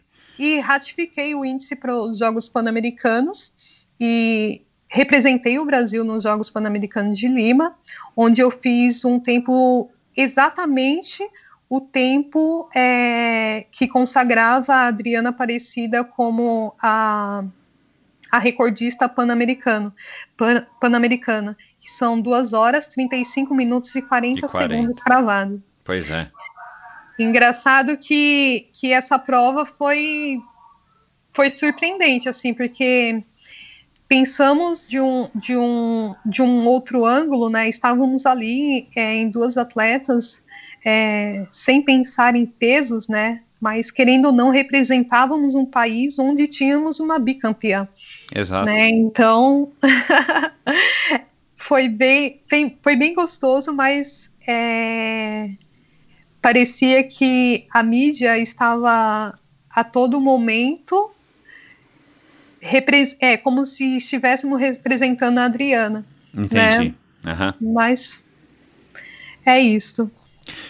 Ah, do ponto de vista financeiro, com certeza foi uma escolha que você não se arrepende, né? Você ter saído do, do Mizuki eh, e ter dado uma pausa na tua vida como profissional de educação física. Mas para que aí o, o ouvinte tenha noção, né? Uma das corredoras de ponta, uma das maratonistas de ponta no melhor clube do Brasil, um dos melhores clubes do Brasil de atletismo. É, a tua situação financeira como corredora, você, você considera que é uma situação boa? Você está é, satisfeita? Ou o atletismo no Brasil ainda é- precisa melhorar o, o, enfim, o salário ou os ganhos dos atletas, inclusive em provas, né? Vamos falar aí também que você, que você, não sei se você conta com o dinheiro das provas no final do mês, mas assim, você também fatura uma graninha aí de premiação. Então, é, realmente o atletismo no Brasil deveria melhorar, Aham. Né? Precisa melhorar muito, né? Porque não são todos os atletas que conseguem sobreviver com, com o valor que Que recebem. ganham. Aham. Né, mas graças a Deus hoje eu tenho uma vida bem estável, onde eu tenho um clube, onde eu posso fazer todas as minhas atividades e então assim eu me sinto privilegiada em poder fazer parte do Esporte Clube Pinheiros, assim como também ser terceiro sargento da Marinha do Brasil, então eu tenho mais uma fonte de renda Aham. e patrocinada pela ASICS do Brasil, que também agrega é, nessa, nesse meu conforto, nessa minha, nessa minha trajetória como atleta. Uhum. Mas, como eu disse, não são todos os atletas que Exato, é. Você é uma, uma das isso. poucas, é. Isso. Então, é, no Brasil, o atletismo ele é muito, não é muito visto pelos grandes órgãos, né? Provas de rua são são poucas as provas de rua das quais pagam-se bem. Uhum. Então eles sim deveriam melhorar todas essas condições para que todos os atletas tivessem condições mais é, iguais. Uhum. Você você é a favor? Existe uma uma discussão eu não sei se foi o Ricardo D'Angelo no podcast do Renato, do Ricardinho Hirsch, né, do Três Lados da Corrida, que, que, eu, que eu ouvi isso. Mas é, houve uma discussão a respeito né, desse incremento na cena da, das corridas de rua que, que você enfim, talvez você não tenha nem noção, porque você já entrou nas corridas de rua quando as corridas de rua já eram é, populares e elas continuam crescendo, embora numa curva menos, é, menos ascendente. É, mas as corridas de rua no Brasil se popularizaram bastante, né? A gente tem hoje muitos corredores, corridas com uma quantidade enorme de pessoas, corridas todos os finais de semana e várias por, por final de semana, mas a, a premiação é, para os atletas profissionais ela, ela caiu ou ela, ou ela foi praticamente extinta, né? Porque muitas dessas provas são provas completamente voltadas para o público amador e o público entusiasta. Você é a favor? Você acha que enfim, de alguma maneira, é, a Confederação Brasileira de Atletismo, federa as federações né, estaduais, deveriam de alguma maneira estar tá, é, melhorando, tentando melhorar esse cenário para que pudessem surgir mais talentos e mais pessoas pudessem viver do esporte, mesmo que com os, enfim, ganhos pequenos, né? Claro que pensando numa realidade brasileira, não dá para você imaginar que qualquer prova vai pagar aí, sei lá, é, 10 mil reais para o primeiro colocado. A gente sabe que isso não é uma realidade brasileira, mas é, você é a favor de que essas provas de rua populares no sentido de que atraem muitas pessoas, não uma São Silvestre, não uma corrida necessariamente do aniversário da cidade de São Paulo, uma volta da Pampulha, que são provas de fato muito importantes no nosso calendário, mas eu digo essa prova do dia a dia, essa prova de final de semana, você acha que essas provas deveriam de fato é, ter dinheiro e a, e a, confederação e as federações deveriam de alguma maneira trabalhar para que tivessem, para que de alguma maneira pudessem estimular também a, o, o, surgimento de novas é, Andréias, novas Adrianas, novas Valdilenes e tudo mais? Ah, eu, eu acredito que isso seria primordial, né? Porque uhum diversos talentos são perdidos ou nunca encontrados, nunca né? encontrados, é. devido a essa falta de apoio que o Brasil não, não nos apoia, né? Uhum. Então isso dificulta bastante. Se uhum. tivéssemos mais provas, né? Não digo todas, porque realmente é, talvez seriam inviáveis que hoje em é, dia. São muitas o, provas. São é. muitas provas que acontecem. Mas no calendário nacional, se divulgassem algum, ao menos uma prova ao mês, duas provas ao mês, do qual pagariam em dinheiro para principalmente para os corredores iniciantes para desenvolver novos talentos, eu acho que eu acredito que o esporte se fortaleceria e todos ganhariam com isso. Uhum. Seria uma grande, um vai, um, entre aspas, um programa nacional é, onde a Confederação Brasileira de Atletismo estaria incentivando o atletismo através de organizadores, enfim, diversos, né, de diversos estados e tudo mais. É uma ideia até que, que interessante, né, embora a gente saiba que agora, ainda mais é, pós-pandemia, vai ser complicado por conta da crise financeira. É, e por falar em pós é, como é que você se enxerga daqui a 10 anos? Onde é que vai estar a Andrea? O que, que você planeja? Já está guardando um dinheirinho para, enfim, abrir uma filial da, do Mizuki lá na Ponte Alta? O que, que você está que que tá planejando para o teu futuro? Daqui 10 anos, mais ou menos. Imaginou, hein?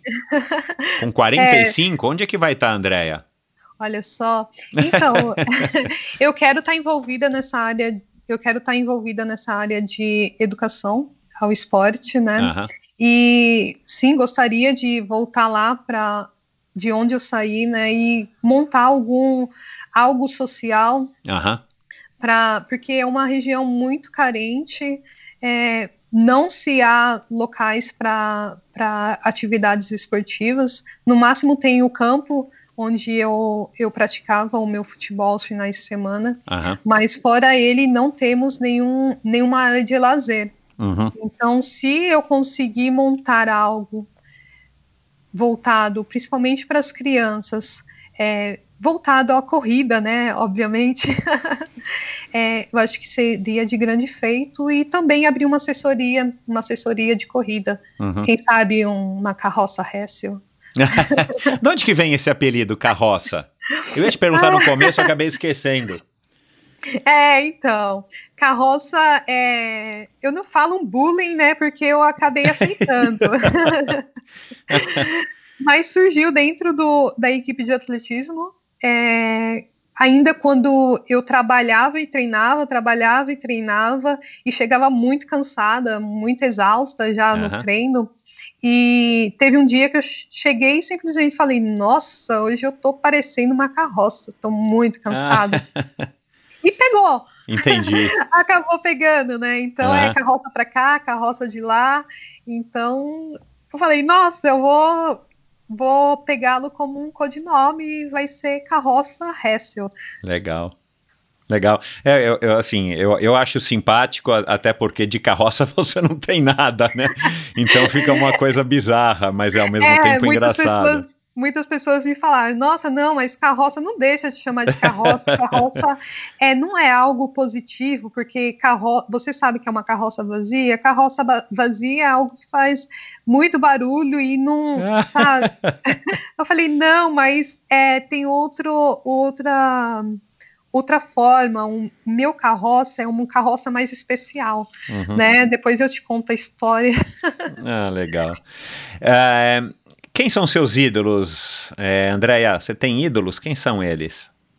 Olha, ídolos eu não tenho, né? Assim, eu, eu, eu falo, quando você fala ídolos no esporte, Ídolos pode ser no esporte, pode ser na vida, pessoas que você admira, que te inspiram, pessoas né, nas quais você se espelha.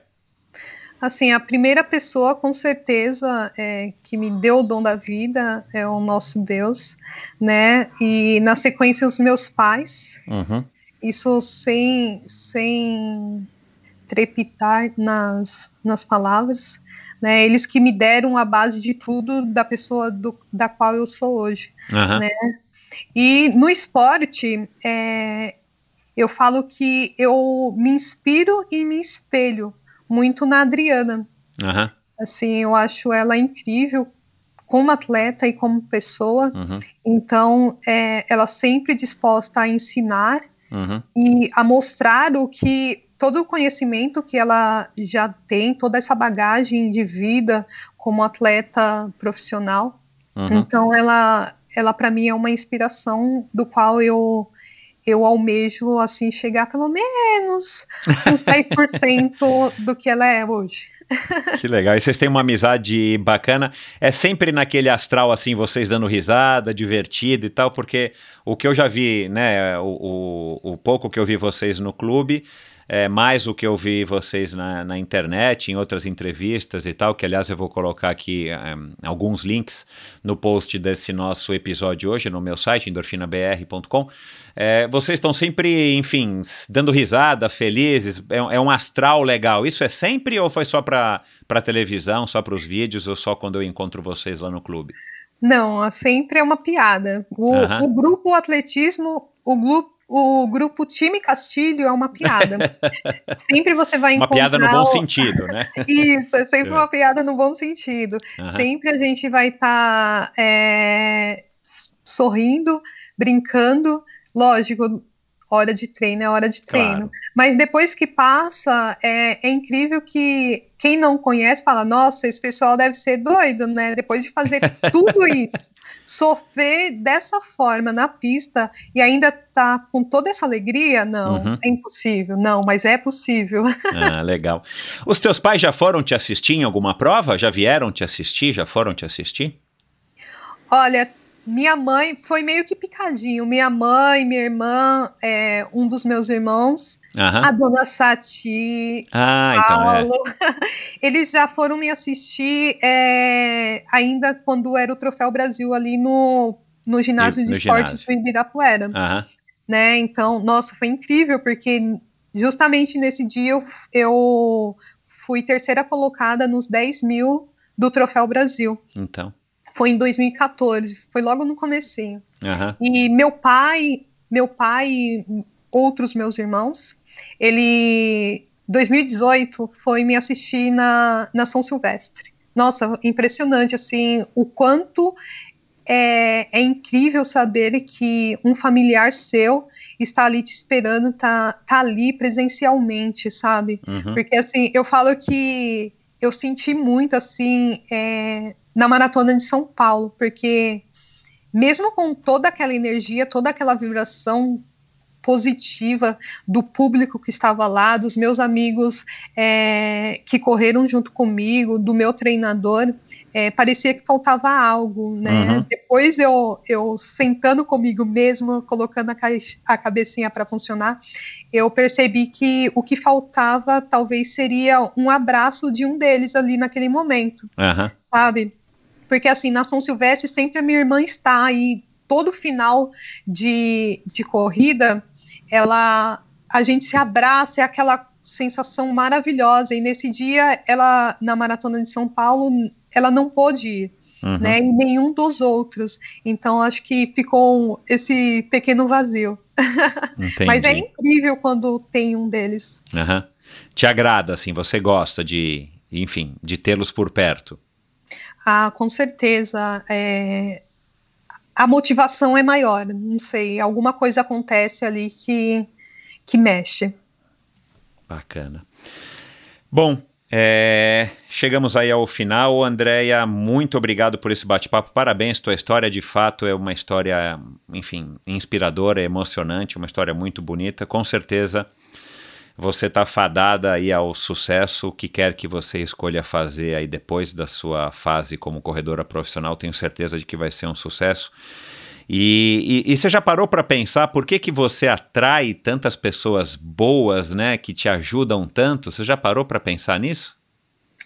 Eu, eu acredito que tudo que você faz de bom nessa vida, a vida te retorna em dobro. Aham, Eu fui criada a sempre fazer coisas boas, independente do que as pessoas fizessem para você. sem Nunca esperar nada em troca. Isso, nunca esperar nada em troca e nunca dar o troco com a mesma moeda. Independente do que te fizerem, seja, sempre haja da forma da qual você gostaria que agissem com Exato. você. Aham. Mesmo que isso não vai te fazer bem naquele momento, mas é porque somos humanos, Claro. mas com certeza a recompensa vem bem maior depois. Bacana. As tuas redes sociais, passa aqui pra gente, para que o ouvinte possa aí, enfim, passar a te acompanhar. Você é forte nas redes sociais? Mais ou menos. Ultimamente, nessa quarentena, eu tô, tô meio devagar. Aham. Então, é, Instagram, Instagram? é Hessel Carroça Ah, é. e no Facebook tá como André Aparecida Hessel. Ah, tá. Legal. É, e Andréia com I, né? Eu Andréia vou, eu vou colocar os links também para as tuas redes sociais, Facebook e Instagram, no, no post desse episódio. Então é isso. Tava dizendo muito obrigado. Tua história é muito bacana, muito inspiradora. Parabéns aí por toda a sua trajetória e bastante sucesso. É, eu e acredito que o ouvinte, todo mundo que está nos ouvindo, com certeza está torcendo para te ver em Tóquio 2021. Poxa, Michel, eu que agradeço por, por toda essa oportunidade de estar falando um pouquinho aqui sobre a minha trajetória, minha história de vida, que eu sou muito grata a, a tudo que me aconteceu até o momento. Como diz o professor Cláudio Castilho, né? De história triste, o mundo tá cheio. Temos que conduzir é, nossa história da melhor forma, de uma forma bonita, para que nenhuma oportunidade possa ser passada em vão. Isso aí. E com certeza você está contribuindo e muito bem com a sua parte nessa, nessa, nessa história, é, com uma história muito bonita. Então, parabéns mais uma vez, muito obrigado e é, a gente se encontra lá no clube quando ele voltar a abrir. Maravilha, eu que agradeço, viu? Bom, pessoal, mais um episódio do Endorfina, mais uma história inspiradora. Espero que vocês tenham gostado. Eu adorei. A hora que a Andrea me, me mandou aí um, um e-mail com toda essa história aí resumida, é, que ela contou aqui em grande parte para vocês, eu logo vi que tinha aí um potencial de fato para um bate-papo interessantíssimo para explorar explorar é, diversos aspectos aí da, da personalidade dela e da característica dela também como atleta. Então, é, com certeza foi um bate-papo que, que cumpriu o que prometia. Espero que você tenha gostado. Durante o nosso bate-papo aqui, a gente chegou a mencionar aí alguma coisa do Emerson Iserben, que tem uma história aí um pouco diferente da dela, mas também de bastante superação. Já passou por aqui. Claro, Adriana Aparecida da Silva, é, que já esteve por aqui também. O Bruno Bem Levinho faz pouco tempo também passou por aqui. Marcelo Butenas, não tinha nem ideia, mas o Marcelo Butenas, se eu não me engano, é um convidado do episódio talvez 8, 9, enfim lá ainda em 2017, no segundo semestre. É, Daniel Chaves, né, que a gente também mencionou aí a respeito da, do índice olímpico da maratona, que também já passou por aqui no último episódio de 2019.